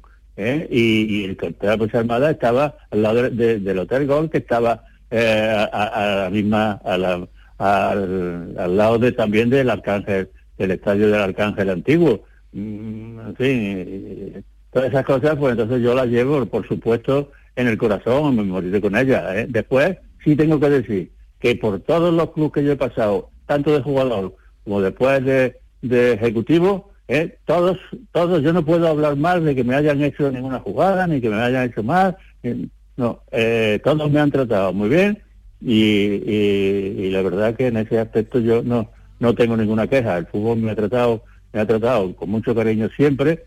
Yo he tratado también de corresponder y de comportarme. Pues sí. Eh, y por lo tanto, mm, ese, eso es, pero mi corazón siempre está en Córdoba, eso no, eso, eso no cabe duda.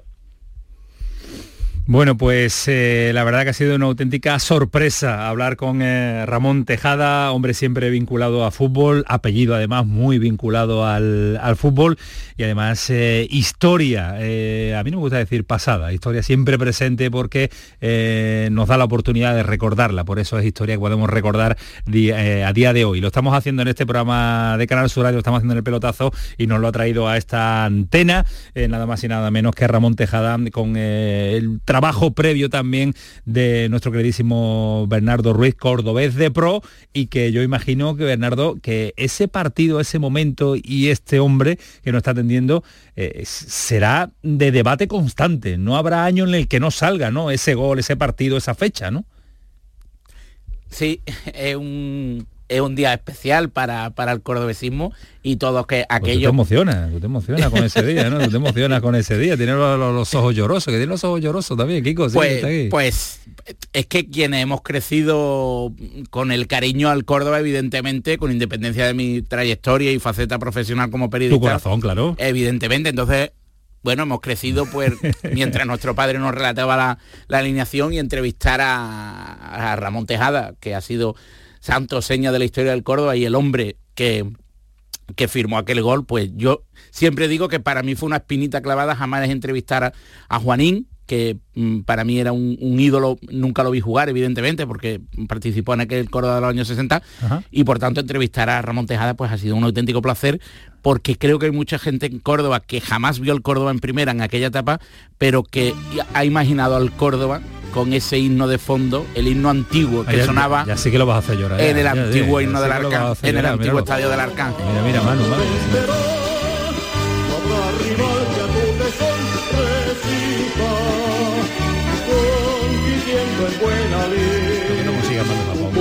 Ramón, esto sí es un himno, no los de ahora. ¿eh?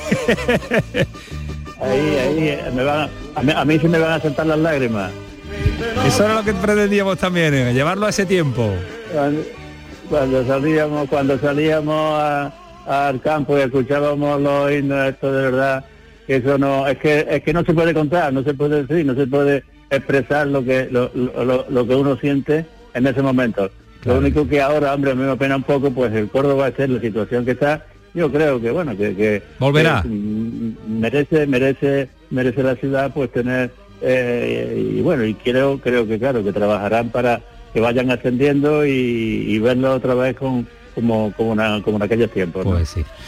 Ramón, que ha sido un auténtico placer eh, tener este ratito aquí en antena y que hemos disfrutado una barbaridad porque nos encanta a los que no vivimos aquella época también recordarla con los protagonistas de ese instante y de ese momento. Que, he dicho yo que los himnos de ahora no valen nada, comparado con ellos, que no, no, que, valen, todo, pero todo, de todo tiene su momento, efectivamente. Este pero no es emotivo porque recuerda una etapa extraordinario, claro, es verdad que sí, lo canta todo el mundo a capela. Eh, Ramón, un abrazo fuerte, cuídese mucho, un placer.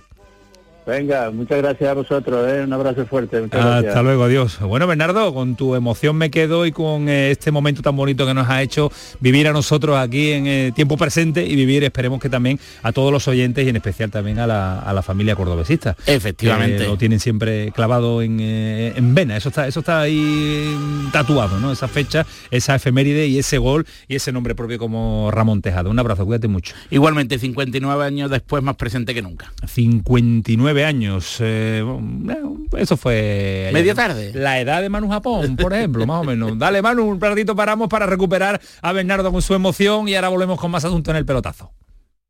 El pelotazo de Canal Sur Radio con Antonio Caamaño. Te levantas muy temprano, madrugas mucho, trabajas o estudias de noche. Cuando casi todo el mundo duerme menos tú, ya estamos contigo. En la mañana de Andalucía, el Club de los Primeros de Canal Sur Radio, con Charo Padilla, de lunes a viernes desde las 5 de la mañana. Contigo somos más Canal Sur Radio. Contigo somos más Andalucía. El pelotazo de Canal Sur Radio con Antonio Caamaño. Bueno, más asuntos tampoco, sino nada, detallitos rápidos que le podemos contar que ha ganado el Barcelona al Real Madrid la Supercopa Femenina en el fútbol femenino 4-0, siempre la superioridad del Barça manifiesta y que mañana conoceremos los dos equipos que acompañan a los seis ya clasificados en la Copa del Rey, Barcelona o Unionistas de Salamanca o Atlético de Madrid o Real Madrid. De ahí salen dos que estarán en el bombo el próximo viernes y que pueden ser rival del Sevilla, único equipo andaluz que está en esa eliminatoria ya de cuartos de final. Que esto fue el pelotazo. Esto sigue siendo Canal Sur Radio, que llega Cremades y todo su equipo. Prepárense para lo que viene, porque la noche promete y mucho. Y vaya como promete. Así que no se lo pierdan. Hasta ahora un abrazo, adiós.